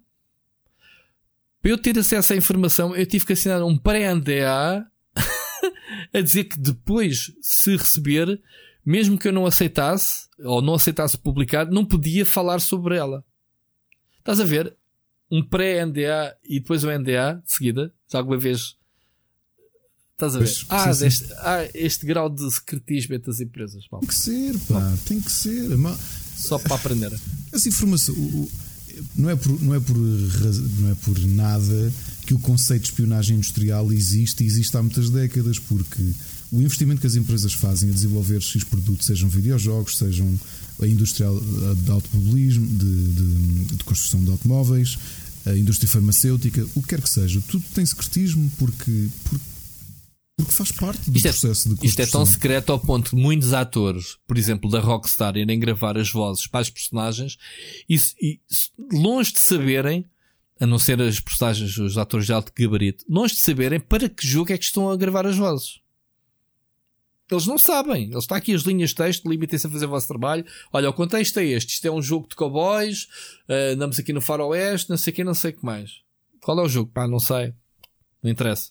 Lê, é isto. E há muita gente que acontece essa cena. Eu li entrevistas de pessoal que trabalhou na Rockstar para os jogos da Rockstar e que só souberam que era o tipo GTA ou Red Dead Redemption, tipo quando o jogo foi lançado, ou uma coisa assim. Pá, é exato, é o que o Ricardo está a dizer. Há muito secretismo e há que respeitar. Se, se queremos fazer parte desta indústria toda bonita de receber as coisas e dizer, é pá, olha aqui, a análise no dia em que saiu, é a diferença entre teres a análise quando o jogo sai, a não ser que não tenhas de pá, às vezes não há milagres, ou dentro do embargo imposto, e outra coisa é tu receberes o jogo, no melhor das hipóteses, no dia em que o jogo sai, e ainda demorares duas ou três semanas, se fores suficientemente honesto, como eu, por exemplo, como tu, Ricardo, que eu sei que és, de jogares os jogos o tempo e dares o tempo máximo que puderes dar ao jogo para elaborares uma análise. Então tens a análise passada um mês que já ninguém quer ler. Porque o jogo é, é mês, passado. Isso acontece no meu canal. Eu sei quando me atraso com as reviews, vou ter um X de views. Quando eu faço reviews de jogos importantes dentro do embargo, tenho outro tipo de views. E tu viste o Dead Stranding, foi altamente compensador. Obviamente por outras razões. O, o Rico Frazes também ajudou com o shout que ele mandou. Mas há uma diferença muito grande. E a Nintendo neste aspecto, só para encerrar, perdeu acesso a isso. Ok, uh, Filipe Silva, viste a tua primeira mensagem que compensou uma hora só, ou quase uma hora só a falar do tema que tu propuseste. Nada que não tivesse aqui no guião, não é, Ricardo? Aqui o nosso, tudo o que dissemos aqui está aqui escrito em 25 páginas de texto. Exato. Olha, vamos, vamos passar já já para o próximo ouvinte. Uh, vamos, já estou com medo. Não, não, epá, eu queria tanto falar de todos estes temas, mas há muitos temas que é pique, pique, pique, falar e move on. Portanto, bora lá ouvir a, a mensagem do André Correia, que também se estreia a mandar uma mensagem. Vá? Vamos lá. Olá aos dois. Eh, antes de mais, dar os parabéns pelo podcast. É um podcast fantástico. Primeira vez que gravo uma mensagem, mas não perco um episódio. São duas horas muito boas, muito, muito boas. Pronto, vou deixar a minha pergunta. Eh, Age of Empires 4 vai acontecer? Não vai acontecer? Eh, a Microsoft vai dando umas imagens, uns para atiçar o pessoal, mas poucas informações sobre o jogo.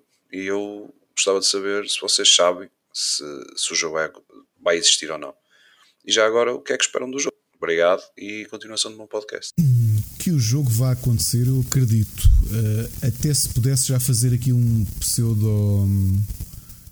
Uma pseudo aposta, eu acho que o Age of Empires 4 há de fazer parte de uma estratégia da Microsoft daquilo que é a visão que a, que a marca vai ter para a geração da próxima Xbox sem interligação com o Windows. O Age of Empires é uma marca fortíssima, é um grande RTS, um grande RTS que sobreviveu ao teste do tempo. Eu já não lembro se falei aqui no podcast ou não, mas aproveitei nas férias de Natal que nós tivemos fora daqui do podcast uh, para rejogar algumas coisas. E uma delas foi o Age of Empires. E o Age of Empires era bom o primeiro? na altura. O primeiro e o segundo. Uhum. Perdi mais tempo no segundo, admito, porque também é o, é o que eu gosto mais. Era, eram bons na altura e são bons hoje, são excelentes jogos. É uma marca respeitadíssima pelo, pelo, pelos jogadores. Um, e acho, quase de certeza, que vai ser um dos segredos da, da definição da estratégia da Microsoft para os próximos anos. E para o PC? E para o PC, mas ou seja, aquilo vai alavancar a marca Xbox de alguma forma, especialmente por causa do Xbox Game Pass. Sim, sim, mas este é um jogo que está dentro do, da estratégia do Flight Simulator. Não é coincidências. Eles têm a estratégia definida para o PC, querem trazer o gaming da consola para o PC, querem puxar pelo Windows 10, pelo gaming no Windows 10, daí aquilo que tu dizes, a integração da Xbox, alavancar, o Windows alavancar a Xbox e vice-versa. E o Age of Empires é um jogo muito importante. O jogo vai sair, obviamente que estes jogos, o jogo foi anunciado, já não me lembro, o trailer grande, aquele trailer lindíssimo, bem, que, que as animações espetaculares, uma definição espetacular. Vê-se que é um RTS nova geração. Atenção, uh, não sei se te lembras ainda do trailer, Ricardo. Sim. Ainda há bocado estive a, a, rever uh, só para. E vi, epá, isto é lindo. O jogo sempre foi bonito, atenção. O Age of Empires 3, então, já moderno, já numa era 3D. Um, bem, é o primeiro grande RTS de, de geração contemporânea, não é? Yeah. Porque yeah, os é indies e os double A's estão a fazer muito para manter o, o género Sim, vivo, mas, mantém, mas não, não tem mas o poder, mantém não perspectiva. Tem, claro. Depois temos uma coisa muito importante que é, é, é, um dos problemas da Microsoft. A Microsoft é, matou muitos estúdios, ok? E a, e, a, e Ensemble Studios, que foi a criadora original, foi uma das que levou uma machadada. De, pronto, acabou. Então a série ficou órfã, andou a saltitar, ou quem, quem andou a fazer estes remasters, não sei. Mas, neste caso, para o Age of Empires 4, quem está a fazer o jogo é a Relic. É exatamente. Epá, vamos esquecer a Blizzard, porque a Blizzard nunca mais fez RTS, não é? Uh, a Relic é a empresa mais experiente sempre a fazer RTS. É muito fácil apontar o Company of Heroes, uh, 1 e o 2, uh, e as expansões, como dos grandes RTS da era moderna, lá está. Para quem gosta de jogos com a temática da Segunda Guerra Mundial. E depois tens o Warhammer, o Dawn of War, uh, 1, 2 e 3, mais as expansões, que também são espetaculares em termos de RTS e a forma como um, trouxeram o universo Warhammer para a série. E ainda vou mais longe que o primeiro jogo deles para mim, que é o Homeworld, é um RTS diferente, espacial, muito, epá, muito diferente de tudo aquilo que infelizmente foi cair na, na, porcaria da Gearbox que comprou a licença à série. Não tem nada a ver com a Relic. Portanto, tendo em conta que é a Relic a fazer o Age of Empires 4, eu para mim nem que o jogo não sai este ano nem para o próximo, mas o jogo está a ser feito se fores ao site oficial da Relic, está lá o jogo listado, está em produção, um, André Correia, e não há que temer quanto a isso. E visto que a estratégia da Microsoft está alinhada, epá, só temos que aguardar pacientemente. Portanto, essa é a minha opinião sobre, sobre este caso, Ricardo. Sim, se... e, que, e, e, que não vai ser uh, rushed, uh, apressada de forma nenhuma, e ainda bem. Quer dizer que quando o Age of Empires 4 finalmente sair, vai ser a melhor experiência possível para, para os fãs do eles, género e eu estou ansioso que. que eles que têm seja. muitos anos disto. A Relic acho que não podia ter encontrado casa mais perfeita para, para colocar, ok, quem é que é o melhor estúdio a fazer RTS? É a Relic. Epá, é eles que vão fazer o jogo. Portanto, eles estão a fazer o jogo, eles têm o um motor, eles têm a equipa, eles têm a tecnologia e têm a experiência para fazer este tipo de jogos.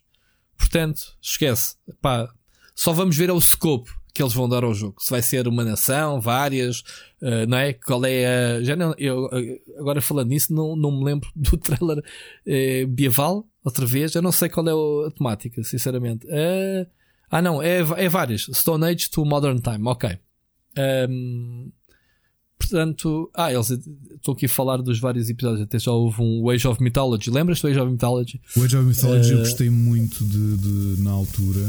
Uh, que é um bocado diferente, fantasia, pronto. Era interligado. Cá Aliás, a essência toda. Eu joguei-o a seguir a jogar Warcraft e acho que foi muito inteligente da Microsoft na altura de lançar um, um pescar de olho entre um, um, meio termo entre aquilo que era o Warcraft e o Age of Empires.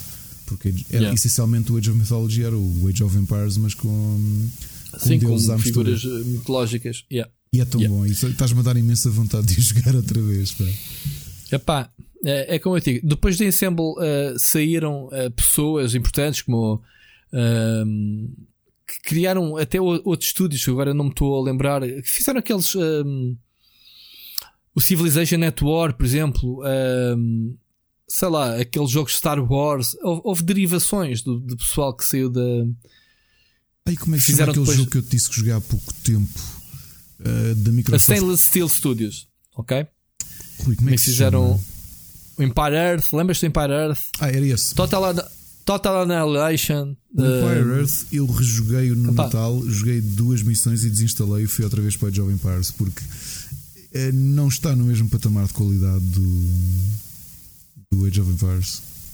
Não Sim, mas estou assim a dizer um, que, o, o que é que é Ensemble, né? os criadores. Uh, Estou aqui agora a pesquisar o Rick Rudman. Uh, a Saint Steel Studios era a, a SSS, não sei se te lembras. Foi um estúdio que foi que nasceu do, dos pais da. Esteve ligado, digamos assim, à, à Ensemble na altura. Enfim, vamos dar uh, continuidade porque é pá, muito bom. Obrigado por teres falado do, do, Civiliza do Age of Empires 4. Civilization, coitado, Sid Meier está tá a falar de nós. Um, mas pronto, eu acho que sim. Vai acontecer. Acho que está de boa saúde. Uh, daqueles jogos que provavelmente quando houver coisas para mostrar, talvez na E3, quem sabe, na E3, na E3, essa famosa E3. Uh, eh, talvez haja novidades. Portanto, já, yeah, André. Vamos, vamos esperar. Vamos esperar para ver. Ok? Ricardo, outro tema que tínhamos aqui. Eu acho. Ah, e antes de mais, André Correia, obrigado pelo miminho inicial. Hein? Sabe tão bem uh, ouvir estas palavras de, da companhia, de, do podcast já ser. Epá, é por isso.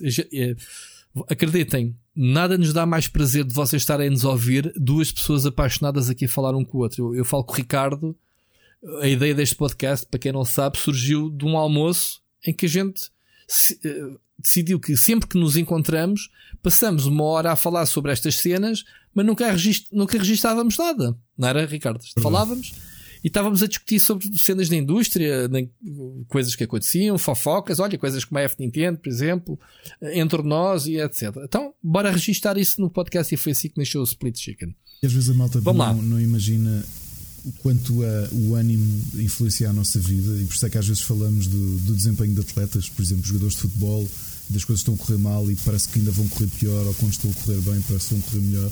É um bocadinho o que eu e o Rui sentimos, porque eh, por muito que segunda-feira seja o início da semana, que é quando gravamos o podcast, vocês sabem que nós temos as nossas vidas e, e, e pronto, como todos vocês têm, não é? Eh, temos filhos e, e, e temos as nossas casas, o nosso trabalho. E é obviamente uhum. que segunda-feira, aliás, como todos os dias da semana, eu acho que chegamos aqui a uma. O Rui é uns aninhos mais velho que eu, mas deve, deve concordar comigo. Nós chegamos a uma altura em que em qualquer oportunidade é boa para descansar um bocadinho depois de jantar, não é? E... Ah, eu tento não fazer isso. Eu, se me sento no sofá, já não me levanto. É, estou nessa fase da minha vida já. Então a realidade é que nós, à segunda, eu digo, eu sinto sempre isto, eu sinto-me cansado, e quando me sento aqui, começo a gravar, e olhem que hoje nós estamos aqui com atraso por causa dos problemas yeah. de, de, problemas técnicos, e mesmo assim começamos a falar e parece que ganhamos um, um, um, yeah. um second win. É? Acho que há aqui o, o cérebro começa algum, algum químico que se liberta. É, Estamos é. a falar sobre a nossa paixão, sobre a nossa indústria, não é? Pronto. É mesmo isso. E portanto, obrigado por, por acompanharem. Obrigado, obrigado à malta toda que nos acompanha, mesmo aqueles anónimos. É como o André Correia dizia, a, eh, a pedir desculpa por ser a primeira vez que, que participava, mas nunca, mas nunca perdeu um episódio. Epá, eu sei que há muita gente como, como tu, e é isso o desafio que a gente aqui semanalmente. E lá está, saíste hoje, desculpa a expressão, saíste do armário esta semana porque exatamente a gente tem dado e tens visto que outras pessoas uh, se chegam à frente para nos deixar mensagens. É mesmo isso que a gente quer. É que as pessoas falem connosco, nos mandem mensagens e vocês já vão perceber que até ao fim do programa há mais pessoas a falar.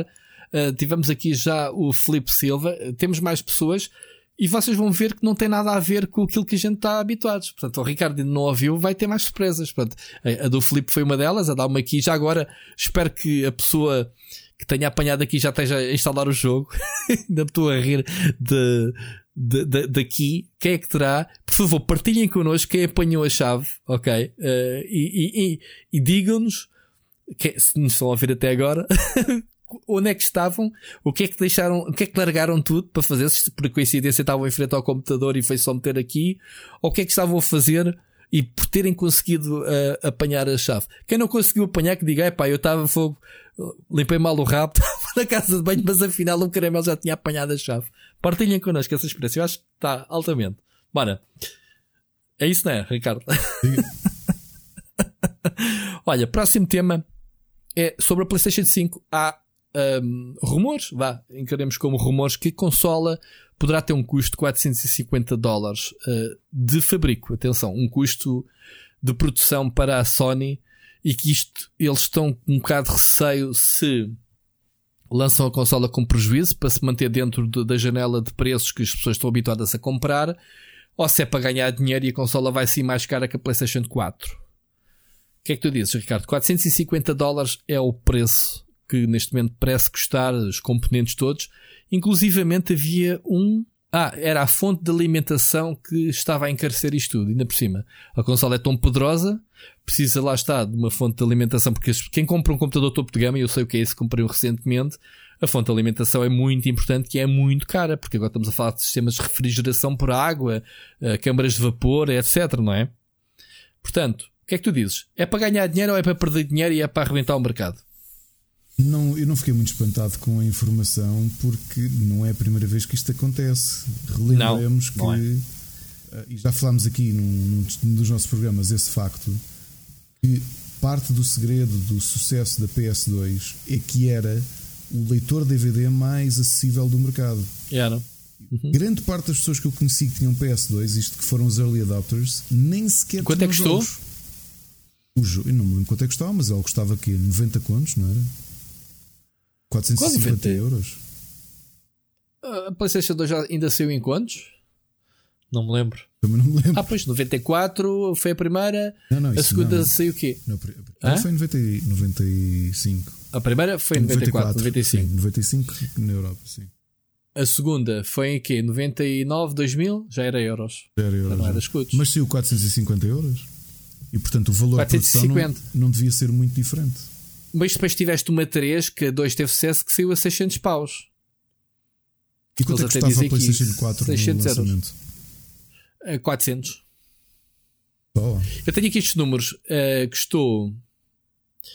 Uh, a, a, primeira, a PlayStation 4 custou em 2013, segundo os dados, esta notícia é do GameBiz, agora quem quiser ler depois completo, custou 381 dólares a consola de fabrico e foi vendida por 399. Portanto, os homens estavam a ganhar 15 dólares por cada consola não estavam a perder dinheiro, estavam a meter consolas no mercado. Rapidamente a consola chegou aos 100 milhões, como soubemos. Só que uma correção: uh, estou a ler uma notícia do GameSpot de maio de 2000. A, a PlayStation 2 lançou com um preço de 299 dólares. Tanto. Mas essa foi a tal que perdeu muito dinheiro. Sim, sim, sim, sim. Porque na altura também tinhas a Xbox entrar no mercado. Lembras-te? Sim, sim. E tinhas a Nintendo Cube, que era eh, teoricamente mais poderosa. Nintendo a eh, Cube? A, GameCube. GameCube, desculpa. A entrar no mercado que, que tecnicamente era superior à PlayStation 2. Ou seja, a PlayStation 2 tinha dois concorrentes mais poderosos. Lembras? A Xbox era mais poderosa que a PlayStation 2 também. E aí eles tiveram que fazer alguma coisa, não é? Então, mas não foi, relembra-me, nem a 13 em que houve aquele, aquele que foi linda, não é? Que deu ali uns despedimentos. Quando a Xbox apresenta primeiro as informações todas do seu lançamento e que toda a gente ficou com a impressão que a Sony aproveitou para, para mudar os slides na apresentação seguinte de retrocompatibilidade, de, de afins e afins. Será Isso foi na altura é... em que não havia internet e, e o pessoal podia fazer o que queria nesses eventos. Sim, houve aí qualquer coisa. Será já que foi há anos. Será que a Xbox, já que a Xbox vai anunciar primeiro, será que a Sony não está mais ou menos aqui a, a tentar ver o que é que a Xbox anuncia e depois anunciam eles o, o preço? Mas estás a falar do quê? De agora da 5? Da 5, da 5.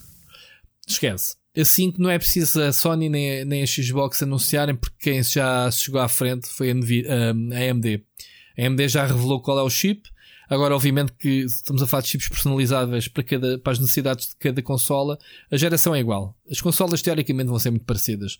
Obviamente que vais ter uh, a Xbox a dizer uh, mais uma vez que a deles é que é a mais poderosa, porque pois há os tweaks, mano. Isto é hardware, isto é como os computadores. O computador e, e o teu computador, eu, podemos comprá-los no mesmo dia e um pode ser mais poderoso que o outro por causa de componentes, certo? A cena é que a geração dos chips é a mesma. E a AMD, qualquer coisa, agora não me lembro o nome de cabeça. Agora, se uma vai estar à espera da outra para revelar os, os coisas finais, eles já praticamente disseram mais ou menos o que, o que iam ter: a, a, os teraflops, a RAM, a, os SSDs, esse tipo de situações. Agora, não se, agora, obviamente que um ano em termos de hardware tudo pode acontecer, não é? Estamos em fevereiro, epá, até tu vais revelar os specs finais, há otimizações de hardware, há componentes que se podem tornar mais uh, baratos ao longo do ano. Vamos lá ver se esta porcaria do Corona não vai afetar também uh, o resto. PlayStation e Xbox, certo? Vamos ver como é que se desenvolve nos próximos meses. A questão é uh, o preço das consolas, e por isso é que as consolas se tornam não digo mais baratas para quem compra, também as consolas ao longo do seu percurso de vida vão baixando o preço, sim, mas como é que as, as empresas fazem o break-even? É, lançam uma consola com componentes de estado de arte na altura em que são lançadas, componentes caros, entram no mercado a perder dinheiro, mas depois ao longo dos anos esse dinheiro vai se diluindo, por um lado, pelo software que vai vendendo, quanto mais consolas, mais jogos vendes, mais ganhas licenças das editoras que querem lá meter jogos na consola, certo? Por isso é que a Nintendo, neste momento, em termos de licenças, deve estar enchendo de dinheiro toda a gente a meter lá os jogos. Mas ao mesmo tempo o hardware vai sendo otimizado, os chips, não é? De ano para ano, há novas gerações do mesmo processador, simplesmente há uma nova geração que, cujo fica mais barato produzi-lo. Um, e, e, obviamente que em termos de custo de produção, a consola ao longo dos anos vai baixando.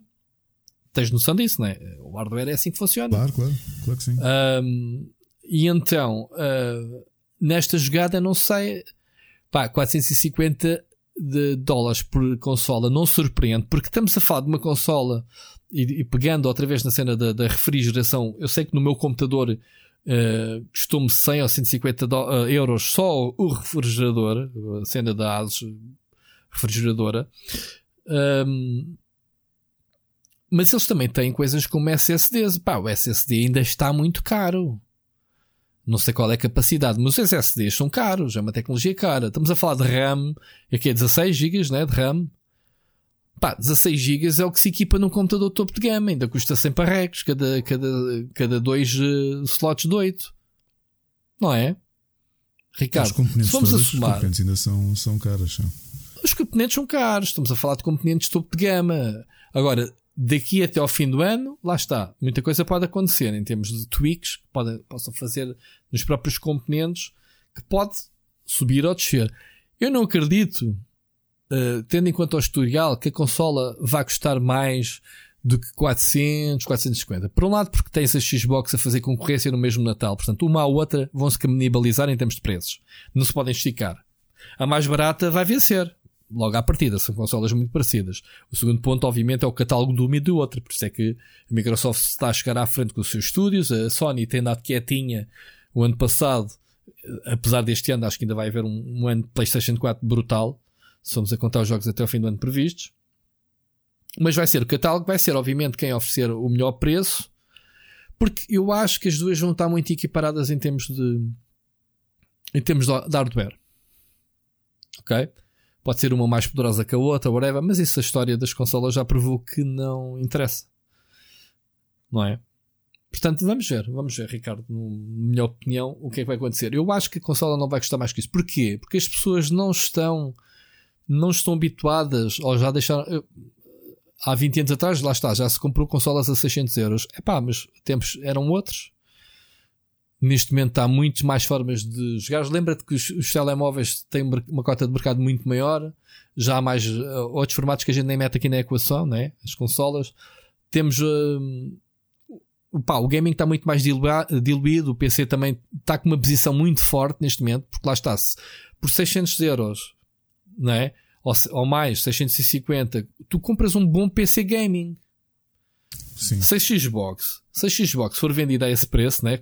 Não sabe, vamos, vamos Pensas- imaginar que pensas seja. duas vezes porque o. o- Pensas porque duas ser, vezes. uh, Sim, tens, tens Se tudo. vais comprar um computador, ainda por cima todos os exclusivos da Xbox estão no PC. E o Game Pass é mais barato no PC do que na, na console. É, é três vezes mais barato. Sim, mas Já se nem, ol- já nem pesar olho para os Se serviços. pesar né? quanto é que te custa jogar numa e noutra, o PC ganha a Xbox. Lá está. O PC está muito forte. Outro dia já falámos aqui nisso. O PC está com uma posição muito forte. Por isso é que cada vez mais há jogos que, ok, são exclusivos para consola Y ou X, mas depois tens no PC. Claro. Este fim de semana já lá vamos, mas joguei o Bleeding Edge, que é um exclusivo da Xbox barra PC. Joguei no PC, na, na minha nova conta do Pass Ultimate.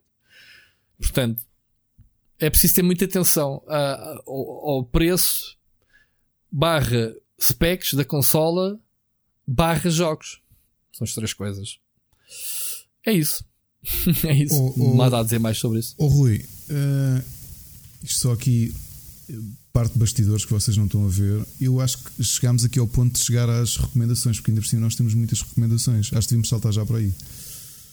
E deixar Estás, o para a falar a sério? Estou a falar a sério. Já Estás estamos a falar a sério? Houve a quantidade de coisas Tá- que eu tenho para falar e que tu tens para falar de recomendações esta semana.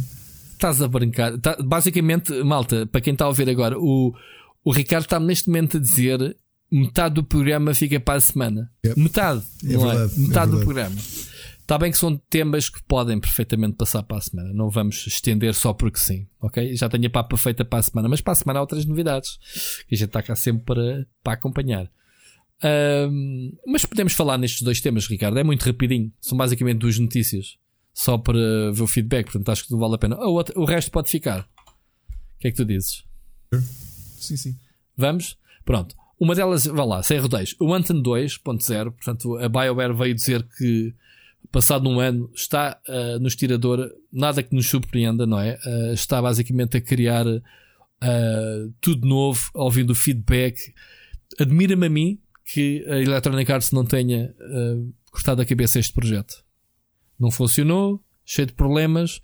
Há ali qualquer coisa que que está a agarrar. Portanto, estamos a falar de uma carta que o Casey, que o, Casey, que é o líder do- da BioWare neste momento, publicou a dizer que, pá, não só estamos a criar uma experiência de ter em conta tudo o que já lançámos, entretanto, para o jogo no último ano, né? os features, os seasons, não sei o quê, mas estamos à procura de um endgame, eh, um sistema de progressão melhor, eh, estamos à procura de coisas divertidas, ou seja, estão basicamente a fazer o jogo todo novo, se é que assim podemos dizer.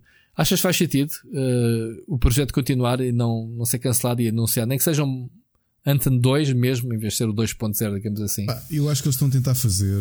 Eu não joguei Destiny, mas lembro-me que demorou um bocadinho até a, até a Bungie eh, dar ali um salto e a coisa começar a ser muito bem recebida pelo, pelo público. Eu acho que a BioWare está na mesma expectativa, ok? Ouvimos o que é que vocês dizem, eh, deem-nos uma segunda oportunidade, nós vamos ainda tentar fazer disto um jogo. A pergunta: a BioWare tem créditos para, para pedir isso? Não, não tenho news. Uh, mas por isso é que eu estou surpreendido exatamente e, e corroboro as tuas palavras. Eu, mais surpreendido com o público, porque eu acho que o público em extremo, se for preciso, sai e vai jogar. A Electronic Arts, que não parece meter dinheiro onde acho que não vai dar dinheiro, uh, ainda, ainda estar a acreditar minimamente no Anthem. Será- mas será que esta atualização depois é de borda para quem tem o, o, para o jogo original? Ou como é que é? Em A princípio. Electronic Arts fazer uma coisa dessas também parece muito out of character. Em que é que ficamos? Uh, Lembra-te que a BioWare, a Electronic Arts do último ano aprendeu algumas lições importantes na, na sua conduta, que é pá, se calhar é melhor acabar com, com os loot boxes essas gambles essas cenas. E a outra lição foi que uh, jogos a solo narrativos dão dinheiro. Portanto, será que eles aqui querem aprender mais uma, uma lição que é, epá, se calhar uh, stick to the plan, dar tempo à malta uh, que sabe fazer jogos como a BioWare, dar-lhes o tempo necessário sem rush para lançarem um produto polido, porque o Anthem foi lançado em Early Access, não admitido. Não é? Pode ser também um- uma forma da de, Electronic Arts pedir desculpa e se recatar da, da, da posição que tem mantido, não é? Vamos estar aqui para falar na terceira season, se calhar. De... Ou vamos estar Mas aqui a dizer, perguntas "Pá, boas, tu, já deixei- viste, tu já viste que a Electronic Arts está a cobrar novamente? Se calhar isso vai acontecer, não sei. Deixei-te assim, quando eu te É, deixo em silêncio, tipo, é porque- ah, Eu, para te dizer, nem sabia que a BioWare tinha anunciado o, o 2.0. Não, não, é é o 2.0. Não é, eles não dizem 2.0. Nós, eh, eh, imprensa, é que dizemos, já, já, estás a bater o jogo todo abaixo e construir de novo. É o 2.0. Pronto. É na gíria dos MMOs. É assim mesmo, não é? É uma versão totalmente raiz 2.0, uma segunda oportunidade. Não é admitidamente eh, Anthem 2.0. Atenção. O 2.0 é um acrescento, um crescento, digamos assim, da imprensa.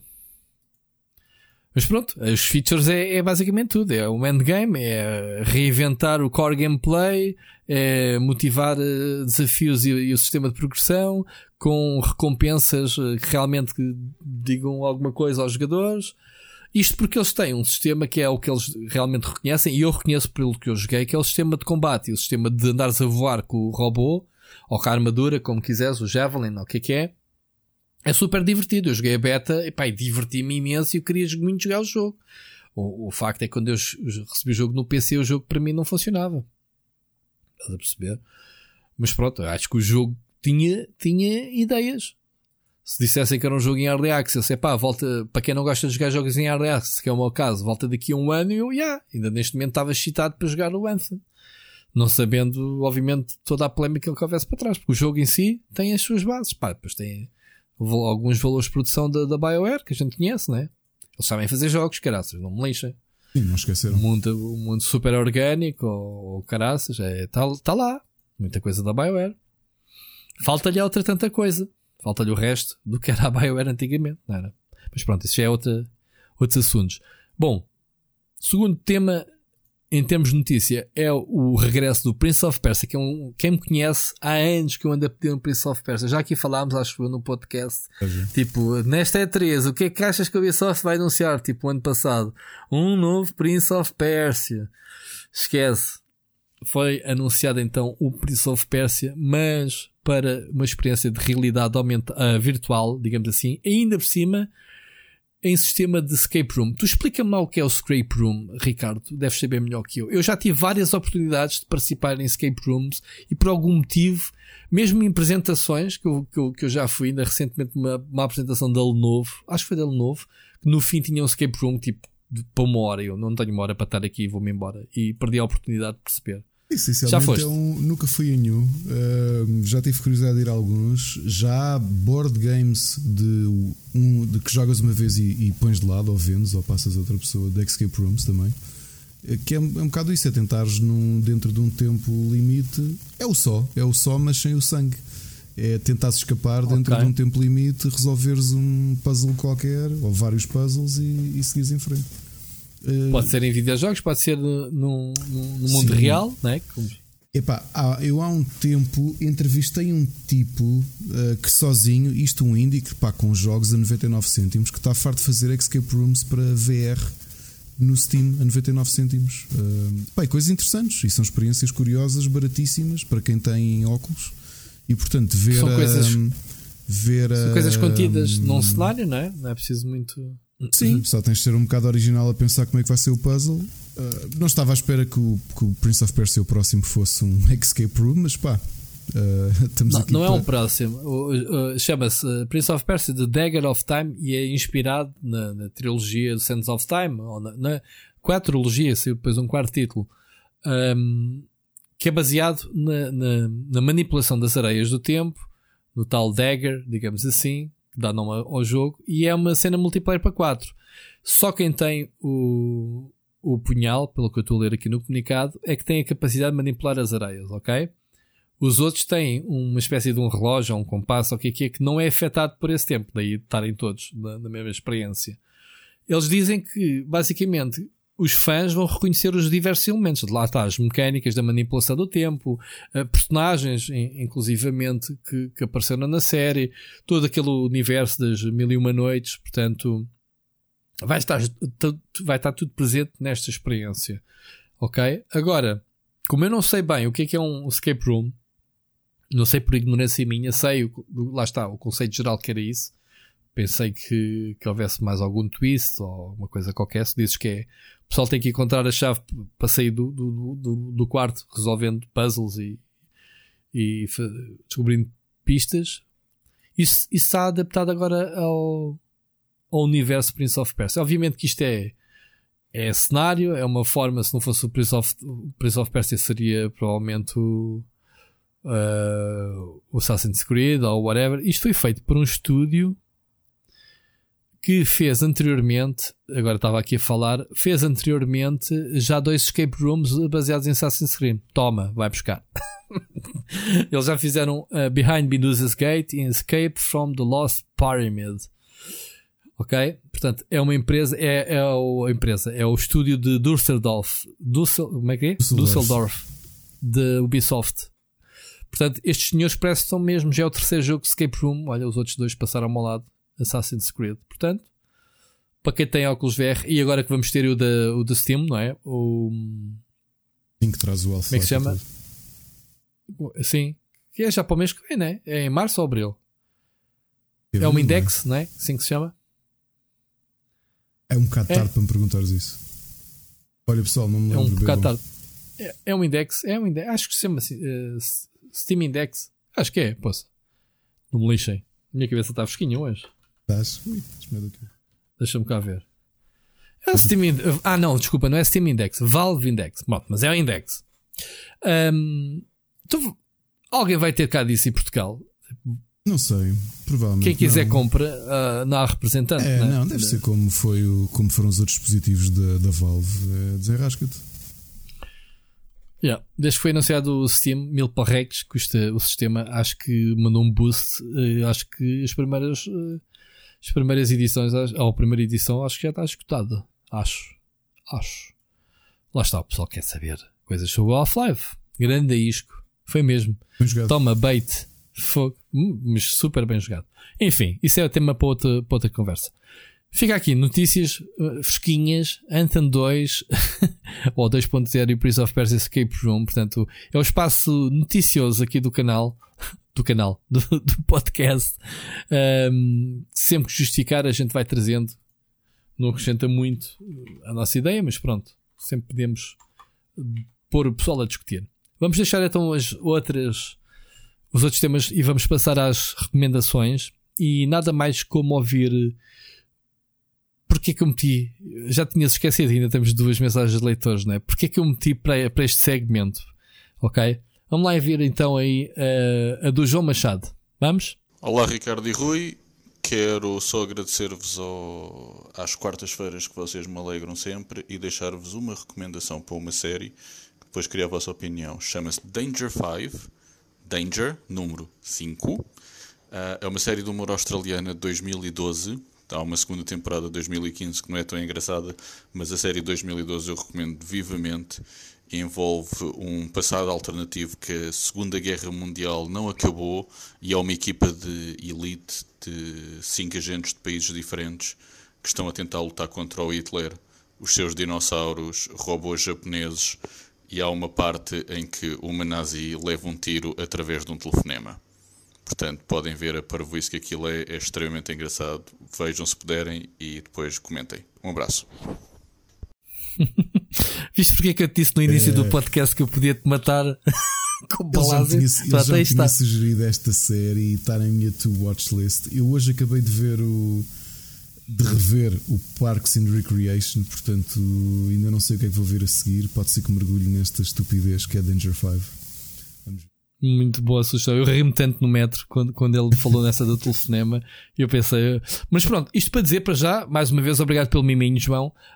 Um, isto para dizer que uh, o pessoal está a oferecer jogos, está a fazer as recomendações. Por que razão é que as pessoas que nos ouvem têm que ouvir as recomendações do Rui e do Ricardo? É isso, é as vossas Porque, recomendações. É, nós agradecemos também. Venham daí, portanto, não vamos estar a comentar. Eu não, não, não conheço Danger 5. Agradeço ao João Machado a recomendação, ficou aqui anotado. Nem sem canal, se isto está no Netflix, está onde, onde estiver. Um, mas pronto, ficou aqui uma sugestão. Sugesto, é uma sugestão que me suscitou muita curiosidade, não é? Ora bem, Vamos continuar e saltando outra vez então para o Seixas. O Seixas é o, vai tomar conta do podcast dos próximos minutos, malta. Ricardo, fica já avisado, tu não ouviste. Uh, o Seixas tem algo a dizer. Portanto, nos próximos minutos, Seixas, o, o, o podcast é teu. Vamos lá. Olá mais uma vez, Ricardo Iboia. Eu só venho deixar aqui umas recomendações, mas antes disso eu queria dizer que depois de ouvir falar de Leftovers em praticamente todos os episódios deste podcast, finalmente decidi que comecei a ver. Estou agora na segunda temporada e estou mais confuso que na primeira, no bom sentido. Quanto às recomendações, fui ver o Birds of Prey esta semana e tenho a dizer que aquilo é praticamente um filme da Harley Quinn. E ainda bem, porque é praticamente a única personagem no filme que dá gosto de ver. Porque o resto das personagens sofrem da descaracterização que a KDC já nos habituou nos seus filmes na minha opinião, eles quando escrevem filmes, eles têm imensas personagens com personalidade e backgrounds escritos nas bandas desenhadas, talvez até mais que a Marvel, mas eles limitam-se a olhar para o nome e para o aspecto e não querem saber de mais nada. Porque eles querem é vender os nomes e não os personagens. E depois o que acontece é que estás a ver um filme do Joker, que é um bom filme, atenção, mas que provavelmente era um guião que já estava perdido em Hollywood há muito tempo. Até alguém dizer isto é quase o Joker e vamos meter o nome para vender mais mas aquela personagem, apesar de muito bem interpretada pelo Joaquin Phoenix, emissora do Oscar, na minha opinião, não tem nada muito pouco de Joker. Aliás, em muitos aspectos é completamente o oposto do Joker, que é extremamente inteligente, muitas vezes até mais que o próprio Batman, e muito frio e calculista. Se o filme se chamasse The Clone ou algo do género e retirasse as referências óbvias ao Batman e ao Wayne, acho que ninguém se percebia que era um filme do Joker. E acontece o mesmo em quase todos os filmes da DC inclusive o Birds of Prey, onde até com o nome do grupo fizeram isso, tal como o Ricardo disse no último podcast. Felizmente a Harley Quinn salva o filme e eles inclusive até já vão mudar o nome para Harley Quinn and the Birds of Prey. Mas para dar um exemplo, se alguém imaginou algum dia ver a Cassandra Cain como o Girl neste universo, podem esquecer, porque todo o background dela da BD foi deitado ao lixo neste filme. A minha recomendação neste caso é que vejam filmes animados da DC, onde inclusive está o Killing Joke, que o Ricardo referiu no último podcast, são filmes contidos standalone e são muito bons. Já agora vejam também Young Justice, que são as duas primeiras temporadas da Netflix, e, e a nova série da Harley Quinn, do, do serviço da DC. Para além do Leftovers, tenho-me dedicado a ver séries da DC, muito por culpa do crossover do Arrow, mas já vou falar sobre isso. Estou neste momento a dar uma segunda oportunidade ao Titans, que infelizmente sofre do mesmo mal dos filmes, e que me fez pôr de parte as outras séries da DC na altura. Mal sabia eu que Doom Patrol é simplesmente extraordinário e um exemplo de como a DC deve fazer séries daqui para a frente. Aliás, aquela introdução está, está espetacular. Vi também o Swamp Thing, que infelizmente foi cancelada sem saber muito bem porquê após um episódio, mas para mim é uma série de super-heróis com elementos de terror muito, que funciona muito bem e que merecia mais uma temporada pelo menos. Como disse, o que me levou a ver esta série foi o crossover deste ano do Arrowverse, Crisis on Infinite Earths, que quero realmente recomendar a todos os fãs da DC em geral e das suas inúmeras séries ao longo dos anos. Este é o maior crossover de sempre no ecrã, um crossover que transcende gerações e ecrãs e que acho que é conteúdo suficiente para conseguirem ver sem acompanharem todas as séries do Arrowverse. Finalmente queria deixar uma nota para o fim do Arrow, grande parte das pessoas deixaram de ver a seguir a segunda temporada, mas a quinta temporada é muito boa já agora. Mas o Arrow é basicamente o Iron Man da TV. Se isso não fosse o Arrow, provavelmente não teríamos tantas séries de super-heróis como temos hoje em dia e acho que merece reconhecimento por isso. Finalmente, recomendações de jogos que tenho dado a jogar, mas que não são recentes. Se jogar o Frostpunk, está no Humble deste mês. Usem o link que está no Discord do Split se estiverem interessados. É um city building com elementos de sobrevivência muito viciante. Estou a terminar o remaster do, do Bulletstorm da Fly do Cliff P, que, que é um FPS estupidamente divertido antigo. Já merecia uma sequela até pelo sucesso deste remaster. Uh, People Can Fly que mostrou agora recentemente o seu jogo novo Outriders, que parece bastante interessante. Também tinha andado a jogar Celeste, que é um jogo bastante, de plataformas bastante difícil, mas bastante acessível ao mesmo tempo.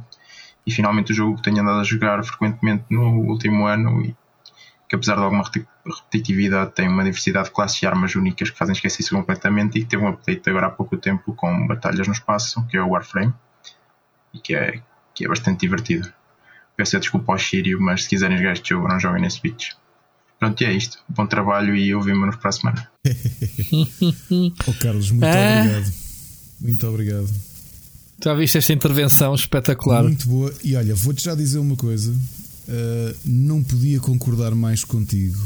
Eu, eu, já falei aqui muitas vezes, não? É? Eu, eu, eu, li muita. A banda desenhada marcou a minha vida até muito mais que os videojogos e, e sempre me fez confusão o que a DC faz com os personagens deles, porque tu, tu disseste, eu, eu não diria melhor, tu disseste exatamente aquilo que, que, que é a verdade da, da DC. É que ela se limita a olhar para o nome do personagem e o aspecto, mais nada. E eu já tinha falado disso no Suicide Squad, quando falámos aqui do, do, do filme, que é das minhas séries favoritas da DC do final dos anos 80 e início dos anos 90. Não ultrapassa os Teen Titans do, do Marv Wolfman e do George Perez, nem o nem o a Justice League do Keith Giffen e do DeMatteis, mas Suicide Squad para mim estava ali num excelente terceiro lugar. Uh, a DC na altura estava abaixo da Marvel, mas porque a Marvel tinha um monstro chamado X-Men que vendia como vendia muito, mas havia muito boas coisas a serem escritas. E vendo, por exemplo, o caso do que fizeram no filme de Suicide Squad, que é um péssimo filme, mas que para mim tem uma afronta brutal, que é terem posto o personagem do Deadshot a ser interpretado pelo Will Smith. E não, não é por uma questão racial do personagem do, do, do como é que ele se chama?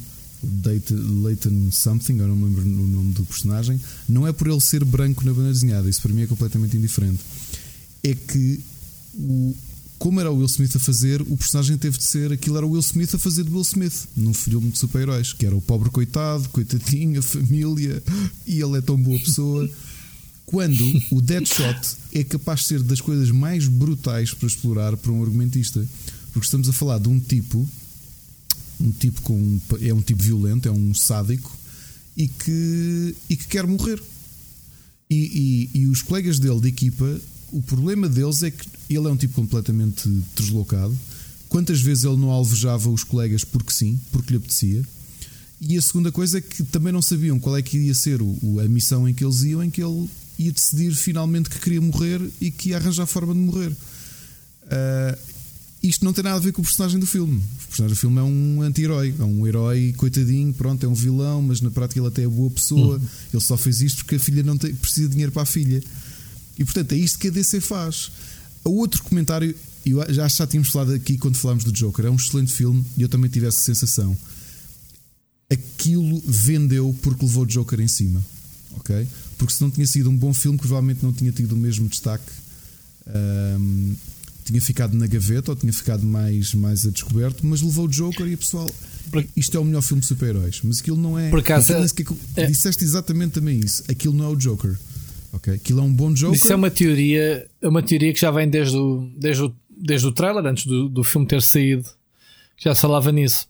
De, de ser provavelmente um guião em que eles disseram: pá, se calhar funciona melhor se tivermos aqui um, uma cena de marketing em cima. É o, é o Joker. Pronto. E, e, uh... e não quer dizer que seja mau agora, não é o.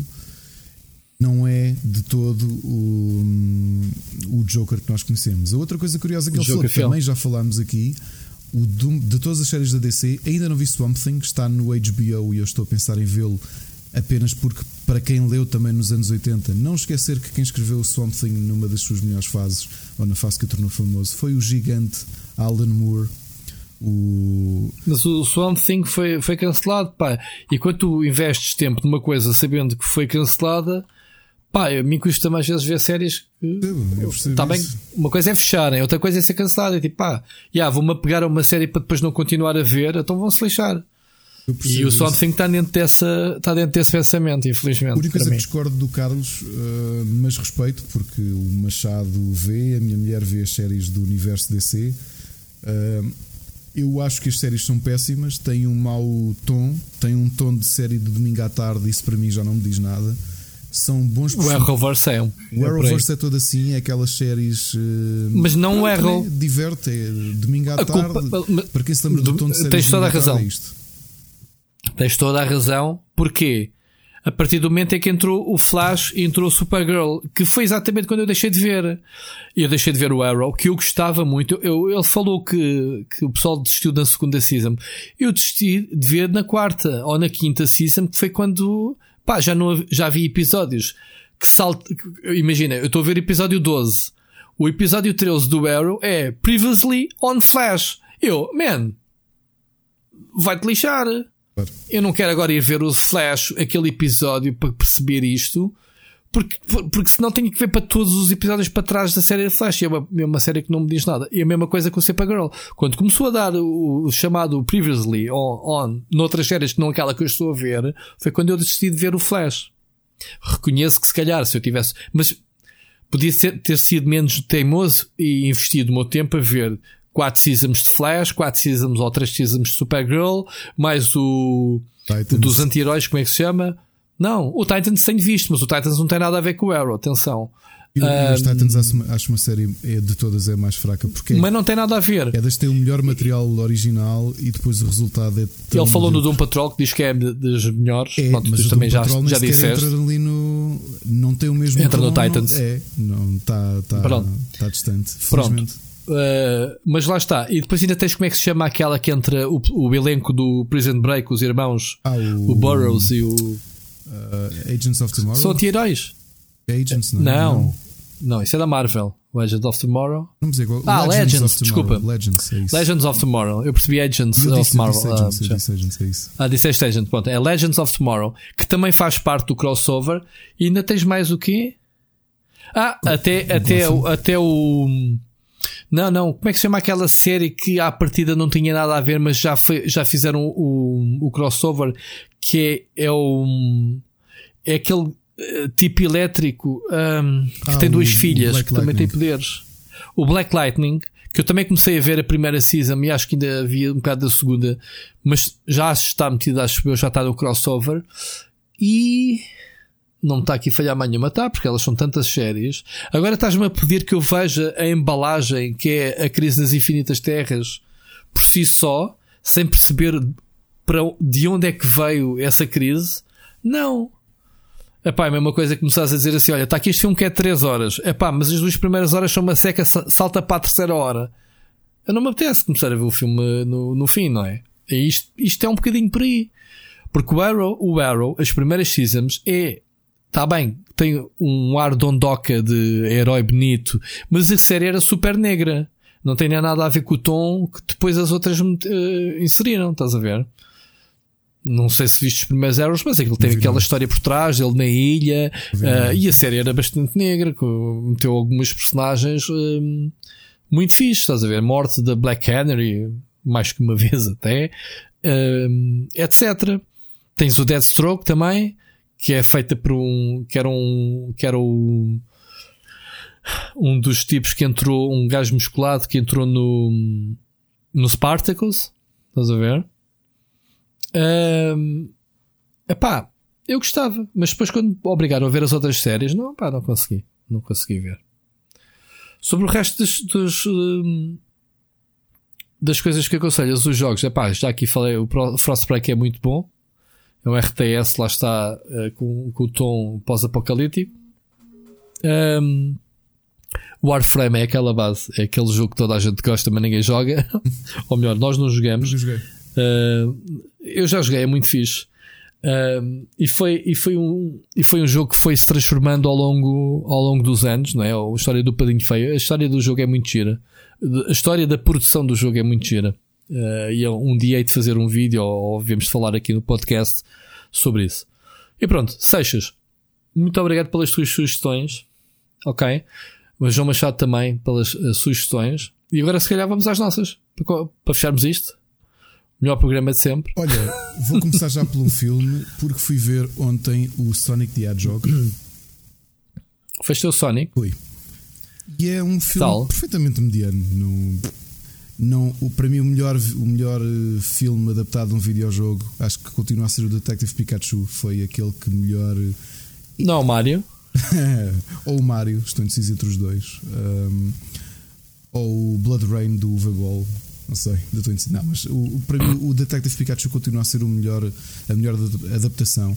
Porque está bem escrito, está, está coeso, esta interligação com o humano está bem pensada. A do Sonic é muito. Epá, é filme pastilha elástica do.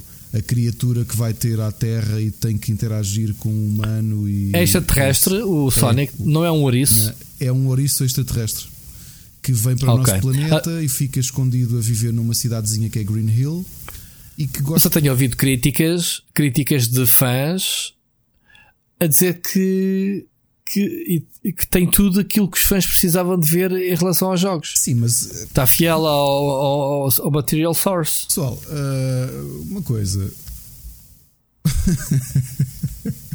O que é que foi? hein? Não percebi. coisas bem escritas do Sonic, curiosamente, estão ou na banda desenhada e depois na série que até era girinha, a primeira série de animação, uh, que tinha uma Ou música toda rock. Hã? Ou no, ou no RPG da BioWare. Ou nesta nova série do Sonic Boom que está no Netflix, que é muito bem escrita, eu farto-me de rir com aquilo, apesar de ser para miúdos, está muito bem escrita. E que curiosamente a série dá 10 a 0 à- ao videojogo. O Sonic Boom jogo é uma bosta. Yeah. A série é que eu joguei o Sonic Boom. é yeah. boa. Ia dizer, se for como o jogo, esquece. Não, muito, Mas pronto, muito já, melhor. já. O filme, é pá, primeiro não sei o que é que é uma pessoa ser fã do Sonic. Ok? Não, estou a brincar. O Sonic, claro que tem piada, mas que source material é que estão a falar? Aquilo é, ele é um. Não sei. Ele é um ouriço que, que lhe dão um. Corre e que ele vai ter ao nosso planeta para se esconder. Ok? E esconde-se no nosso planeta Olha. até que o exército americano chama, percebe que existe ali Ok. uma coisa qualquer. Ele, ele dá uma descarga de energia que põe a cidade toda e ali uma região em blackout. Então o exército americano chama um cientista maluco que trabalha com eles, que é obviamente o Dr. Robotnik. Era isso que eu tinha perguntado. Jim Carrey é o Eggman? Não. O Jim Carrey está a fazer Jim Carrey sério, ish, sei lá, vilão. É meh. Mas também, pensando bem, a única maneira de funcionar o Eggman é no tom hilariante do, da série Sonic Boom. Que é autoconsciente. Ali na série é. Sou muito mau e muito genial e faço drones e robôs e não sei o quê. Ah, é. É- é- o filme não é mau, é daqueles filmes que se vocês, novamente, domingo à tarde, acabaram de almoçar, não vos apetece sair, já fizeram as compras da semana, estão no sofá, começa a dar o Sonic the Hedgehog, sentam-se, está ali uma hora e meia, sim, ele salva tudo no fim e fica amigo do polícia, obviamente, e fica a viver com ele. Quantas vezes é que já vimos isto acontecer? Ganda spoiler, fogo, já não vou ver o filme, já sei o fim. Só não é Olha, em relação à animação do, do, do Sonic, Está gira. Está engraçada. E eles só não são muito coesos numa coisa, pessoal. E reparem nisso quando forem ver o filme. O Sonic é um mix entre pelo e. Como é que se diz? Uh, uh, coelho em, em português? Picos. E, e, e, e picos. Espinhos. E espinhos, exato. yeah. E então tem umas partes que, que, que, ele, que ele fica com o pelo todo eriçado, mas há outras que, ele, que aquilo são espinhos. Epá, e nós papamos, porque é género, ok, meu, é o que tu quiseres, tens pelos, tens espinhos, tens tudo, whatever. Sim, eu sei que os. Eu sei que os mas ele dá abraços. eu sei é? que os ouriços têm as duas coisas. Os ouriços não têm pelos. Tem debaixo da barriga, tem pelo. Em cima, para se proteger, encolhem-se e ficam Eu um sei que ele ouriço. foi refeito e está com o melhor aspecto. Muito melhor aspecto. E está giro. Está mais próximo dos não, jogos. tô- não é dinheiro Agora, para tudo, é que há ali uma altura que eles mudam, aquilo é pelo e noutras alturas aquilo. Porque, eu- fazendo spoiler, pá, desculpem, isto não vos vai mudar nada. O filme é perfeitamente mediano. Novamente, o filme é a história de um ouriço alienígena que vem parar ao nosso planeta, o exército quer destruí-lo. E, e ele só não vai na bicicleta com o polícia a voar porque o polícia não tem bicicleta, mas vão fazer uma road trip os dois, ok? é o ET. Acontecem Ok. coisas, ele precisa de ir buscar os anéis e depois o Robotnik aparece e ele derrota-o. Pessoal, isto foi um momento spoiler, mas não era isso que estava à espera que Mas olha, olha, mas diz-me só este spoiler: Uh, cada vez que o Sonic leva um calduço, saltam os anéis ou não? Não, há só um apanhá-los momento do chão. que faz ali um pescar de olho aos anéis, Ah, eh, mas é é porque que os anéis caem do, de... E faz o barulho dos jogos, os anéis. Isso é o tipo de material source que eu estava a referir. Pá, os anéis fazem Os anéis caem no chão, sim, fazem aquele barulho. Ahm, o- a luta final Oh. é. é meh. O filme em geral é meh. Ok, não vão lá pensar que vai ser o. O Detective Pikachu, novamente, está bem escrito, está bem interpretado. Este está simplesmente. Pronto, é engraçado, é. é é o Airbud dos videojogos, ok? Epá, mas no Detetive Pikachu estás à espera de ouvir o Pikachu com, com a voz do Ryan Deadpool. Reynolds. Não, mas está fixe. Mas, mas o, Opá! Mas inclusivamente o, o, o Detective Pikachu, o twist, que eu não vou fazer spoiler, porque assim eu acho que é um bom filme. Ahm, a, a- a forma como tu. As coisas que vão acontecer até ao final, acho que está bem escrito. Não é aquela coisa básica como o Sonic. É pronto, ele derrota, e depois dos, Sim, dos créditos tem- finais Tem aparece que uma coisa. justificar eh, as origens de todos os Pokémons e isso é bada trabalho. Não, não tem. também. Ali fogo. não tem. Ali não justificam nada. Tipo, olha, os Pokémon e os humanos vivem em. Ah, já convivem, sim, tá sim, está bem. Eles não explicam isso. Nem Tá precisam de explicar. Não é como ao Mario que tiveram que explicar o Copa o que é que era. Phonics. Coitado do Dennis Hopper, não era? Era o Dennis Fogo. Hopper e era o, ele era Yeah. o Bob Hoskins e o John Leguizamo. o Bob Hoskins e o, O John o Leguizamo, yeah. Coitados. E tu e tu filmes, viste algum? Enfim. Vi. Um bocado estava a barrir quando tu estavas a falar do Will Smith, porque eu vi o último filme do Will Smith. Exatamente. Ah, eu sou coitadinho, eu vivo sozinho, porque eu quero ser o melhor sniper do mundo. No strings attachment, no sons, no wife, no life. Epá, yeah. Exatamente o filme do Will Smith, como tu estavas a dizer, que é o. Gemini, Gemini Man. O Gemini Man, é, é, epá, é um filme giro, vê-se. Uh, tem aquela particularidade que está agora na moda que é uh, versões digitais dos atores. Ele, ele uh, luta contra ele próprio quando era mais novo, né? que é um assassino que anda atrás dele, que é basicamente ele, porque ele é o Ultimate Sniper. Que quer ir para a reforma, já tem uma idade, tem 51 anos no filme, isso é dito várias vezes. Ele tem 51 anos, perguntes porquê, para dar ênfase que uh, anda uma cópia dele, uma versão dele mais nova que ele, um, a antecipar-se, sabe, de- das cenas dele. E é, é agir esse conflito. Um, obviamente que os twists são todos previsíveis, portanto, quem viu filmes com gêmeos e cenas assim já sabem que o fim, pronto. um, tem o twist previsível, mas pronto, vê-se filme de domingo à tarde, porque eu vi o domingo à tarde com pipoquinha, portanto, já. Eu escolho os momentos, como o Ricardo diz, para ver este tipo de filmes. A semana passada, como sabem, foi o Rambo e foi mais não sei o quê. Pronto, e eu tenho esta lista de filminhos para ver ao domingo à tarde que faço questão de ver para depois trazeres aqui o meu heads up. Um, coisas que eu tivesse visto. Uh, como tu sabes, a semana passada anunciei que o Narcos México, Narcos México 2 estava aí a chegar, estreou, já comecei a ver. É isso que vou ver. Não sei se tu É vês. isso que vou ver. Eu sabia que ver É tão coisa. bom. São tão parvos estes mexicanos dos anos 80. Fogo. é, é, é tanto a primeira série como as outras, todas a série Narcos, tentar perceber como é que estes tipos de bigodaça, burros como a merda, desculpa a expressão, burros para caraças, man. Gajos que só querem snifar mamas e disparar eh, balazes na cabeça de outros. Como é que estes gajos se tornam grandes eh, formam impérios de droga e de, cartéis e, e têm este poder todo. Ahm, tu viste a primeira do México? Vi, vi, vi. Pronto, esta é a continuação. ah, do- já falámos aqui semana passada do que aconteceu com o Kiki, Kiki Flores, né? Eh, e agora eu ainda vou no início, tenho, vou para aí no quarto Mais uma episódio. vez baseado em factos reais, não é? A série. Sim, sim, eles têm sempre a base. Os cartéis existiram. Epá, E depois há os ali uma outra personagem. é? Pronto. ahm, O Miguel, que é o, o do- polícia eh, ainda não fui ler. Sim, o Miguel é o- continua a ser o mesmo. Que se chama Félix. O Félix, o Feliz. Por acaso em espanhol chama-se Feliz, a gente estava na dúvida.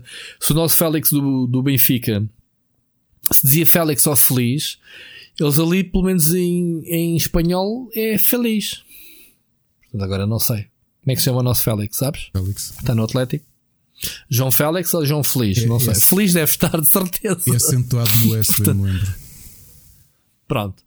Então, hum, epá, dá continuação a- ao, ao- México, tem ali outros twists, outras cenas. Está giro. Tá, continua. Eles são tão burros, já tinha dito, não já? Já. Eu gosto dos mexicanos porque eles são tão inocentes ao mesmo tempo, eh, tão parvinhos. Pronto, gosto de ver a perspectiva, porque eles, uma coisa que a série Narcos tem muito boa é dar o teu lado humano a estes, estas figuras monstruosas que a gente sempre viu na televisão, e, não é? Dos documentários, o, o- os cartéis, estes tipos todos poderosos que, bem como do- o El Chapo, Como é que se chamava o personagem sempre- do Wagner Moura? o, sim, o, ai que estupidez, era o El Chapo, como é que ele se chama o o El nome? Chapo. Ele não era o El Chapo. O El Chapo está vivo e fugiu. Ele era o. Ah, sim, o El Chapo. Olha, ainda não, ainda não fizeram o Narcos com o El Chapo. Vamos Pronto. fazer. Aliás, já apareceu, já apareceu o El Chapo quando era novo. Quando era novo, exato. Ahm, Ai, que, que estupidez. Como é que se chama Pablo o Escobar. O, Ra- o Escobar. Como é que estes tipos, muito simples e quase. de- Mas os Campónios, digamos. série que ele só, o negócio dele só vai à vida quando ele fica tão confiançudo que decide que quer ser presidente.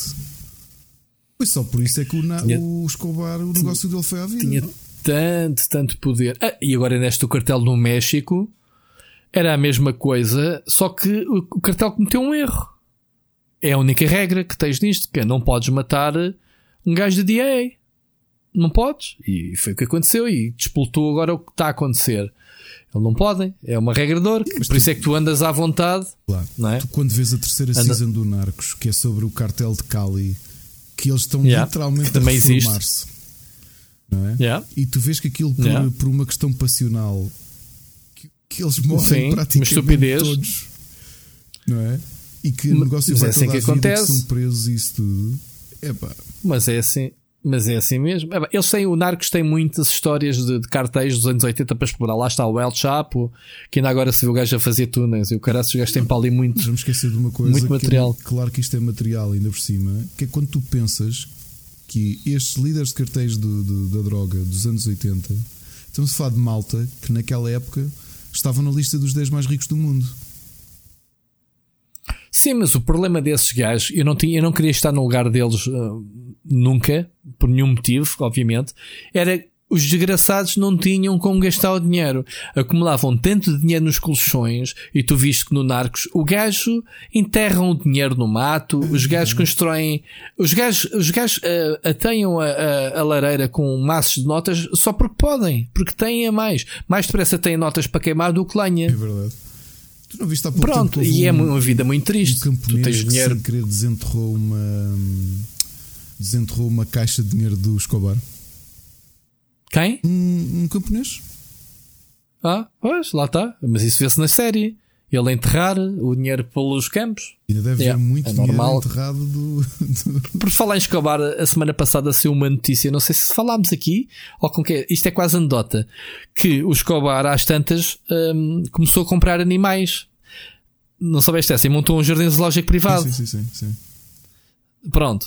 O que é que acontece? Ao longo dos anos, a bicharada, eh, quando o Escobar eh, caiu, hum, toda a bicharada foi entregue, né? Foi para jardins lógicos e etc. Menos um casal de hipopótamos que o gajo tinha lá. Ok? Ficou por lá. Atualmente já são, já não me lembro se é 40 e tal, se são já 80 e tal.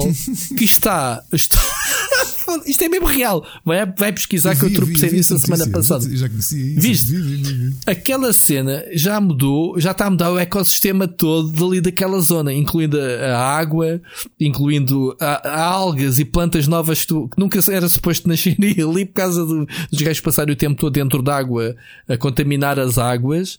Os cabrões dos hipopótamos estão a mudar ali o ecossistema todo da Colômbia por causa dele.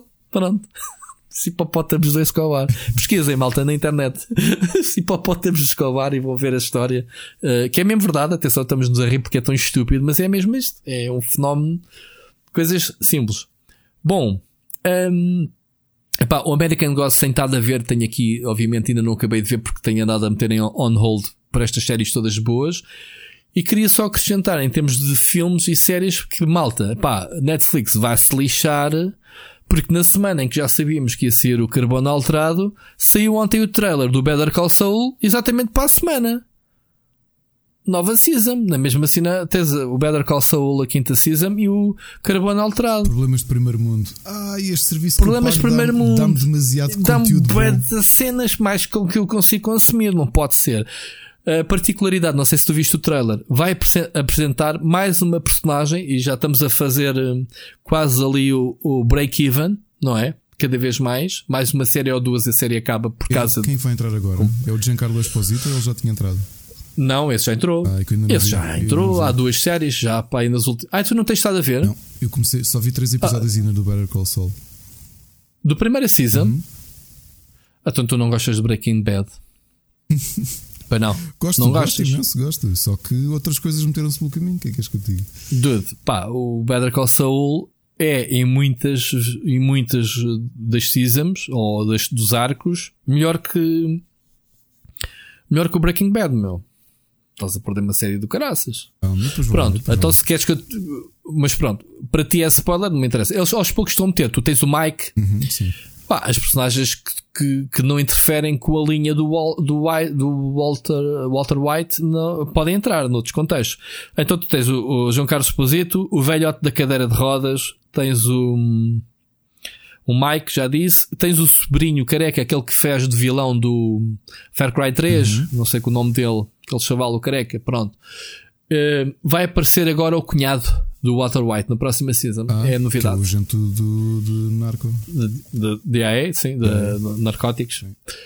Pronto, não sei em contexto do apareceu no trailer, portanto, não é spoiler para quem acompanha porque está no trailer, malta. Assim, é não spoiler para ti, Ricardo. Não, não é spoiler para ninguém porque aquilo são os anos antes, portanto. Sim, sim.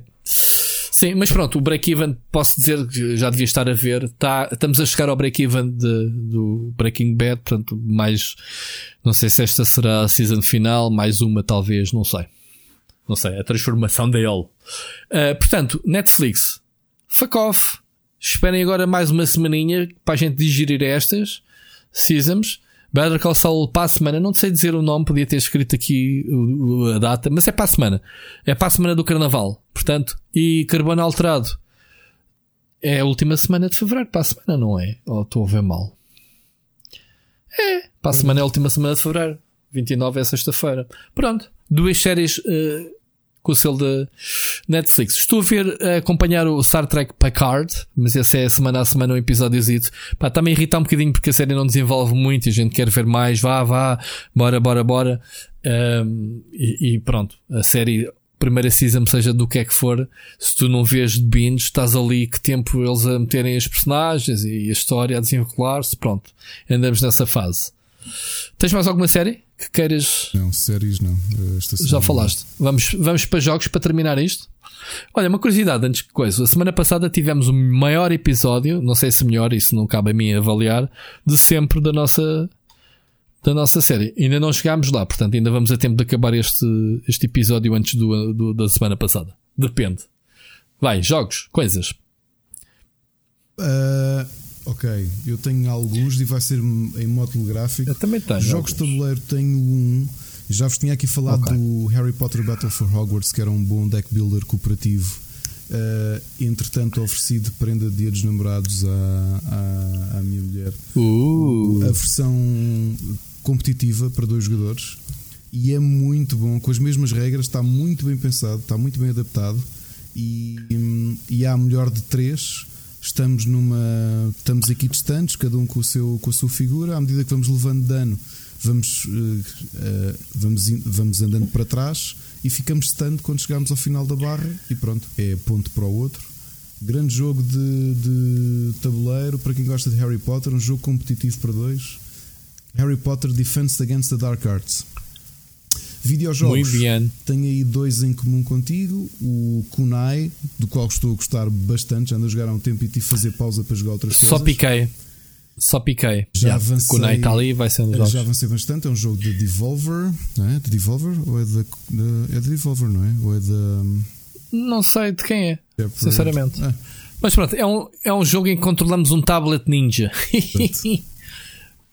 um tablet ninja, já. Yeah. Um, é um jogo, sei lá, um Metroidvania, it, né? Uh, muito indie, muito. É com uma paleta de cores 16 muito bits. reduzida, em que vamos lutando com outros computadores, outros ecrãs, outras tablets, e nós somos uma tablet que tem umas kunais para, para atacar e para atirar e coisas do género. Ah, Parece, parece muito jogabilidade bastante boa. é, Pronto, eu já é avancei bastante e está mesmo muito, muito, vale mesmo muito a pena e está neste momento a 16,99 no Steam. Ah, também em comum com o Rui, já saiu a review dele no canal, já saiu a minha review hoje também no Rubber, o Snack World, que é o último jogo da Level 5, que eu pessoalmente fiquei muito desiludido porque é estupidamente repetitivo. É, Oh, é- já tínhamos aqui É. dado a dica. É. Eu falo nisso na minha review. Eu não li a tua review ainda. não-. Provavelmente também já não, leste, não viste o meu Não, vídeo. não, não.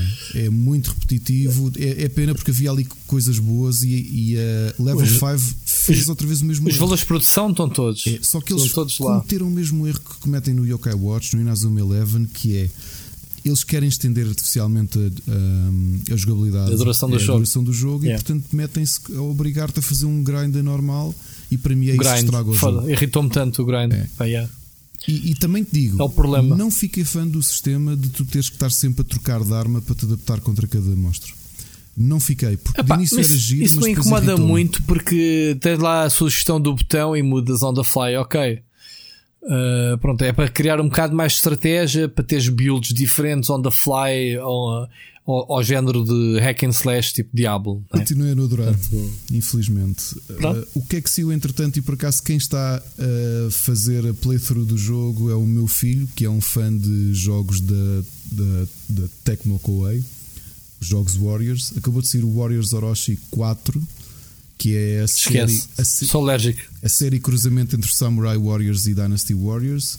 Uh, Esquece. Esta é a versão- Como é que é possível teres dado isso ao puto? ele viu-me jogar e assim, pá, isso parece o Hyrule Warriors. Eu, sim, é feito pelas mesmas pessoas. Posso eu É jogar? as mesmas pessoas, mas é só mesmo esses spin-offs que eu gosto deles. O, o Dragon Quest Heroes, O ou como é que se chama? Heroes também. Fire Emblem e o, o Hyrule o Warriors. Heroes of uh, o Hyrule Warrior- Warriors. Pronto, Warriors Yeah. Orochi É os únicos. É, é, é mais do mesmo. Portanto, a, a questão é quem é fã de Warriors, e, e nós conhecemos pelo menos uma pessoa, o João Antunes, o Boni é um fã, ele e o irmão, e jogam a todos os jogos que saem.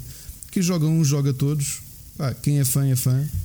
E A cena é que cada nova geração de consolas consegues meter lá mais uns milhares de bonecos Ah, ao mesmo é, tempo para voarem. Que são sprites ao fim e ao cabo, mas o que é que eu joguei uh, mais? são, é um 3D.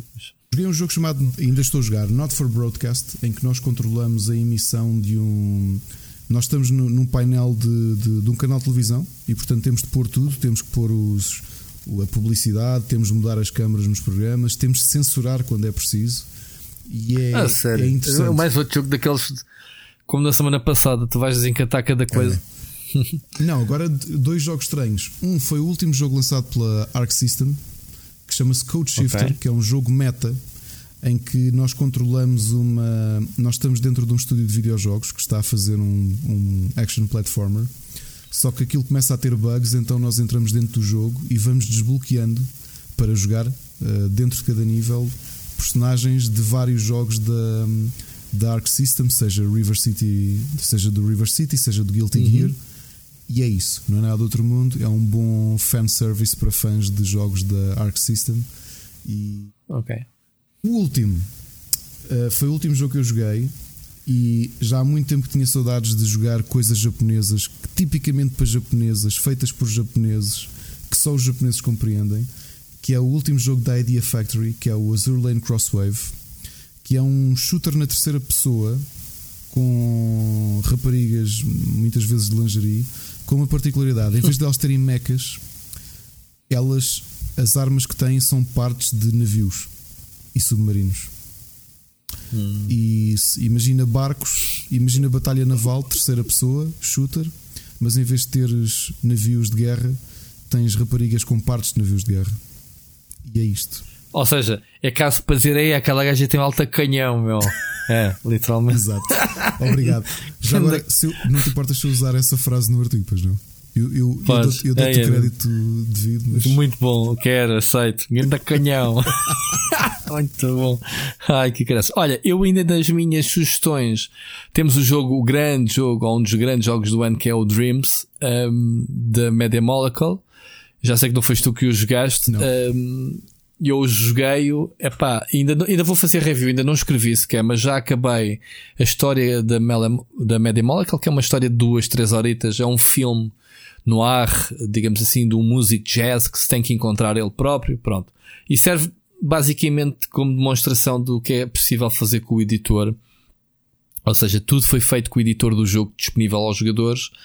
Uh, e é um bocado daquilo que eles já fizeram com o Little Big Planet e como a Nintendo já fez com o Mario Maker, que é os jogos do it yourself. Eu não sou fã deste tipo de jogos uh, em termos de práticos de produzir. Sou péssimo, não, não sei fazer nada.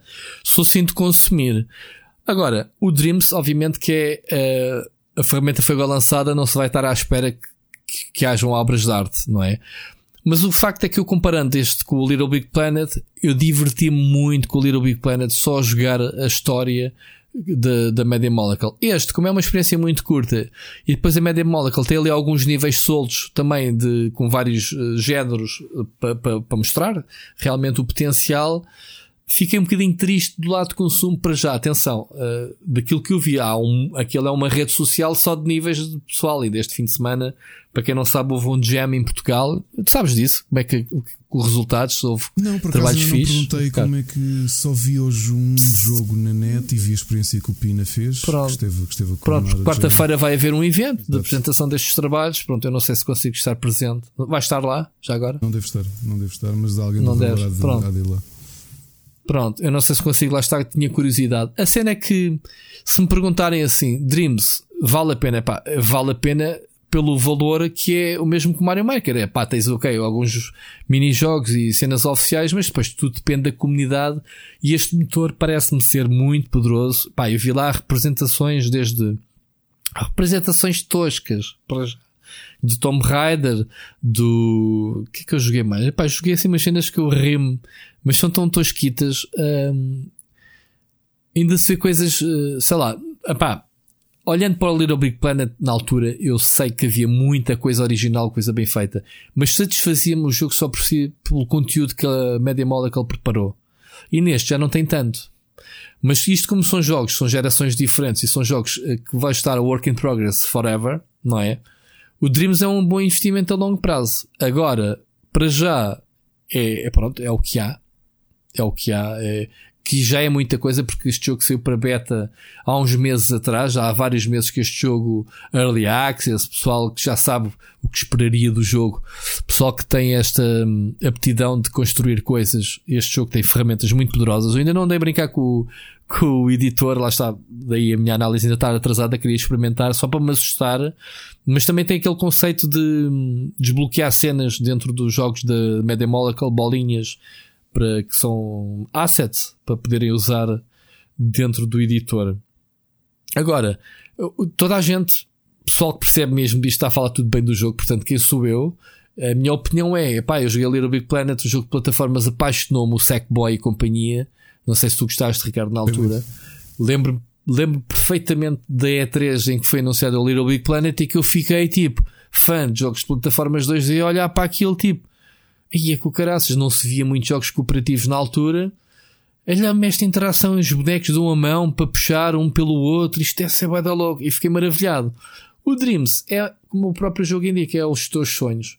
Sonhas uma coisa, vai tentar replicá-la, vai. Seja um filme, seja. Outro dia, pá, uma das vezes que entrei num jogo, fiquei uns 5 minutos a olhar para a imagem, a pensar que aquilo estava a carregar o nível. Afinal, eu não reparei. Era uma fotografia feita em Dreams.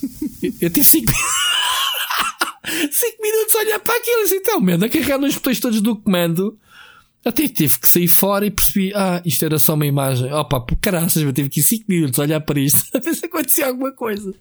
Pronto, porque dá para fazer fotos, vídeos, hum, pá, uh, há lá ferramentas marotas para o pessoal ir copiar jogos dos outros. Lá está a trazer os Marios para aqui, não sei o quê.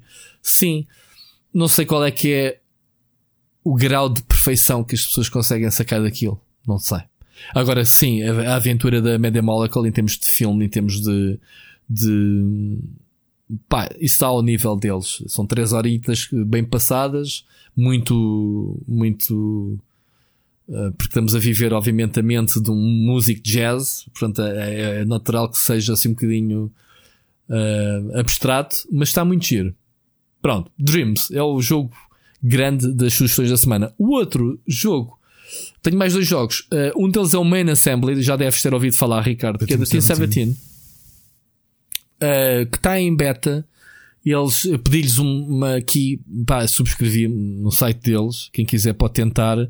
É basicamente, lá está o Dreams, mas em máquinas. Ou seja, eh, é um editor de, de máquinas, de carros, telecomandados, de aviões, do que quiseres, em que tu tens um grau de precisão eh, desde dobrares uma folha de papel como tu queres, ok? Ou, ou seja, tu podes fazer um origami, digamos assim, mecânico, de tal, tal, tal as junções que existem para criar coisas, coisas mecânicas. é constrói e depois completa as missões, constrói um carro telecomandado e vai até ali. Eu joguei muito pouquinho, experimentei só para ver. Lá está, eu sou péssimo a construir, mas tinha muita curiosidade. Parece-me ser aqueles Legos Tecno, estás a ver? Para o pessoal que quer criar uh, cenas e depois, pá, provavelmente vai haver uh, ou corridas. Lego Techniques. Lá está. O Lego Technics, é. yeah. constróis as cenas com um grande editor, um grande poder de, de, de, caracterização, que é o que se pretende. O jogo tem aquele aspecto blueprint, estás a ver, muito projeto não sei o quê. É muito giro. Quer ver se faço qualquer coisa, um videozinho para mostrar depois. Um, outra beta que eu joguei foi o fim de semana das betas. Uh, outro, outro, beta que eu participei foi no Bleeding Edge, que saiu a beta este fim de semana. Um jogo que sai já para o próximo mês de março, que é basicamente o, primeiro dos dois jogos prometidos pela Ninja Theory, desde que foi adquirida pela Microsoft. E este Bleeding Edge é uh, um jogo que, quando foi anunciado, não sei se tu te lembras, Ricardo, foi tipo, meh, que é isto, man? Um jogo multiplayer a pescar o olho aos, aos esportes por equipas sim, sim. de porrada. E gostaste? Epá, epá, adorei.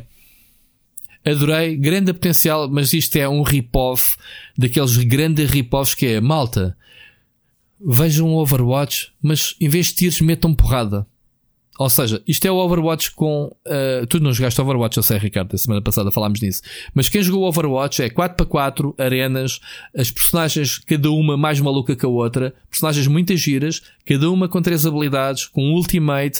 Uh, é preciso jogar em equipa, ou seja, os quatro elementos, um tem que escolher o tanque, um healer e dois DPS, esqueça, é mesmo a, a santa trindade dos, do, dos jogos de combate e dos RPGs. Uh, é um jogo para jogar em equipa, obviamente não jogámos em beta tudo ao molho, cada um escolheu os bonecos que queria e, era tiros, mas cada entre, entre buffs, entre debuffs, entre boosts, entre escapes, bloqueios, cada personagem tem as suas habilidades, valores de produção muito bons, os bonecos estão realmente muito giros. Vi o vídeo, Ricardo, eu já publiquei. Uh, já, para quem está interessado, está no canal, saiu hoje a, a minha antevisão, digamos assim, de, resultante da beta deste fim de semana. Está ah, uh, muito bonito o jogo, uh, muito fluido. Pá, fiquei muito surpreendido. As minhas expectativas eram super baixas. Experimentei porque lá está, como instalei o, o Ultimate Pass um, no Windows. Até foi a própria janela do pop-up, pelos vistos, avisa-te quando há novidades assim fixe. E eu fui avisado: Olha, saiu a beta do Bleeding Edge, não queres experimentar? Eu, ok. Bem, instalei aquilo no PC, não deu trabalho nenhum, experimentei o jogo. O primeiro contacto foi tipo, é, ok, arenas, porrada, pá, depois comecei a perceber a lógica do jogo ah, e depois, claro, desbloqueiam skins, desbloqueiam mods para as personagens, dancinhas tipo Fortnite, ou seja, tudo igual ao Overwatch. Porque o Overwatch também tem estas skins, tem a coleção de skins do Overwatch então é absurda. Uh, muito provavelmente vai ter ah, microtransações, neste caso uns mods que podem alterar as builds dos personagens para ter mais dano de uma certa arma ou de uma certa habilidade, ter mais capacidade de fuga ou velocidade extra. Pronto, há ali uns mods que podem combinar três mods na personagem e está muito giro.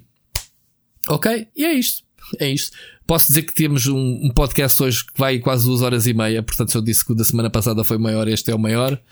Espero que isto não dê raia. Malta, eu disse-vos do início do programa, Ricardo, que este ia ser o melhor episódio. É verdade. E eu nem sei quase se, eu, sempre. Eu nem sei se vocês me estão a ouvir com. com peixe a fritar, mas com ruído. Tiver, uh... Não está, por acaso diminuiu muito. Espero que não. Porque reparem, malta a colaboração de, da malta que me enviou para aqui mensagens hoje foi brutal. Portanto, muito obrigado a todos. E para a semana, isto é o mínimo, portanto, o mínimo para a semana são quatro. Portanto, pessoal, vejam lá a responsabilidade de mandarem-nos e continuarem-nos a interagir connosco destas formas exemplares que o André Correia, o Carlos Seixas, o Felipe Silva e o João Machado, uh, ou neste caso o João Machado e o Seixas são repetentes, mas tivemos novidades. É, Ricardo? É, é isto que a gente pretende. E, e, e, reparem, este episódio foi maior sempre, tendo em consideração que deixámos metade dos tópicos que tínhamos aqui previstos para a próxima semana já. Portanto, podíamos estar aqui hoje fazer um episódio duplo. Se eu tivesse que ir para a semana dormir, para o Mobile World Congress, tínhamos. Vamos dormir menos horas. Bar barriguinha cheia, é. não é? É verdade. E pronto, Ricardo, estamos conversados? Sim. Ainda, ainda tens água na boca ou não? Epá, Já estás com a garganta seca? Eu pá, há, há, há duas horas que estou cheio de sede. É o que dá, é o que dá. Eu por acaso tinha aqui um copo, bom copo de água que eu bebi todo e, e com, a, garganta seca. Não sei Mas se é mesmo assim. calorias nisto, mas se gastarmos, digo já que Espero a que sim. todos os dias, que eu fico aqui. Eu espero que feito. Eu espero que sim. Eu, eu sinto-me fit. Eu vou para a cama e não durmo tão excitado que estou com a conversa. Estou excitado no lado eh, orgânico. Não, não levem já isso para o outro lado. Do outro ok? também, mas não há problema. Sim. Tá. Se tiverem a mulher ou a namorada a acordar desta hora, que não é o meu caso, mas pronto.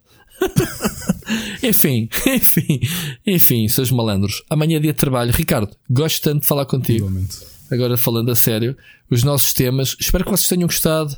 Não se esqueçam de deixar o like, isto, se isto fosse no YouTube. Comentem, deixem comentários para, para a próxima semana. Uh, partilhem connosco nas redes sociais aqueles assuntos que falámos aqui mais sérios, me- menos sérios, as recomendações. É isso. É. Ricardo, ouvimos para a Vemos para semana. a semana. Um grande abraço. Grande abraço. fin-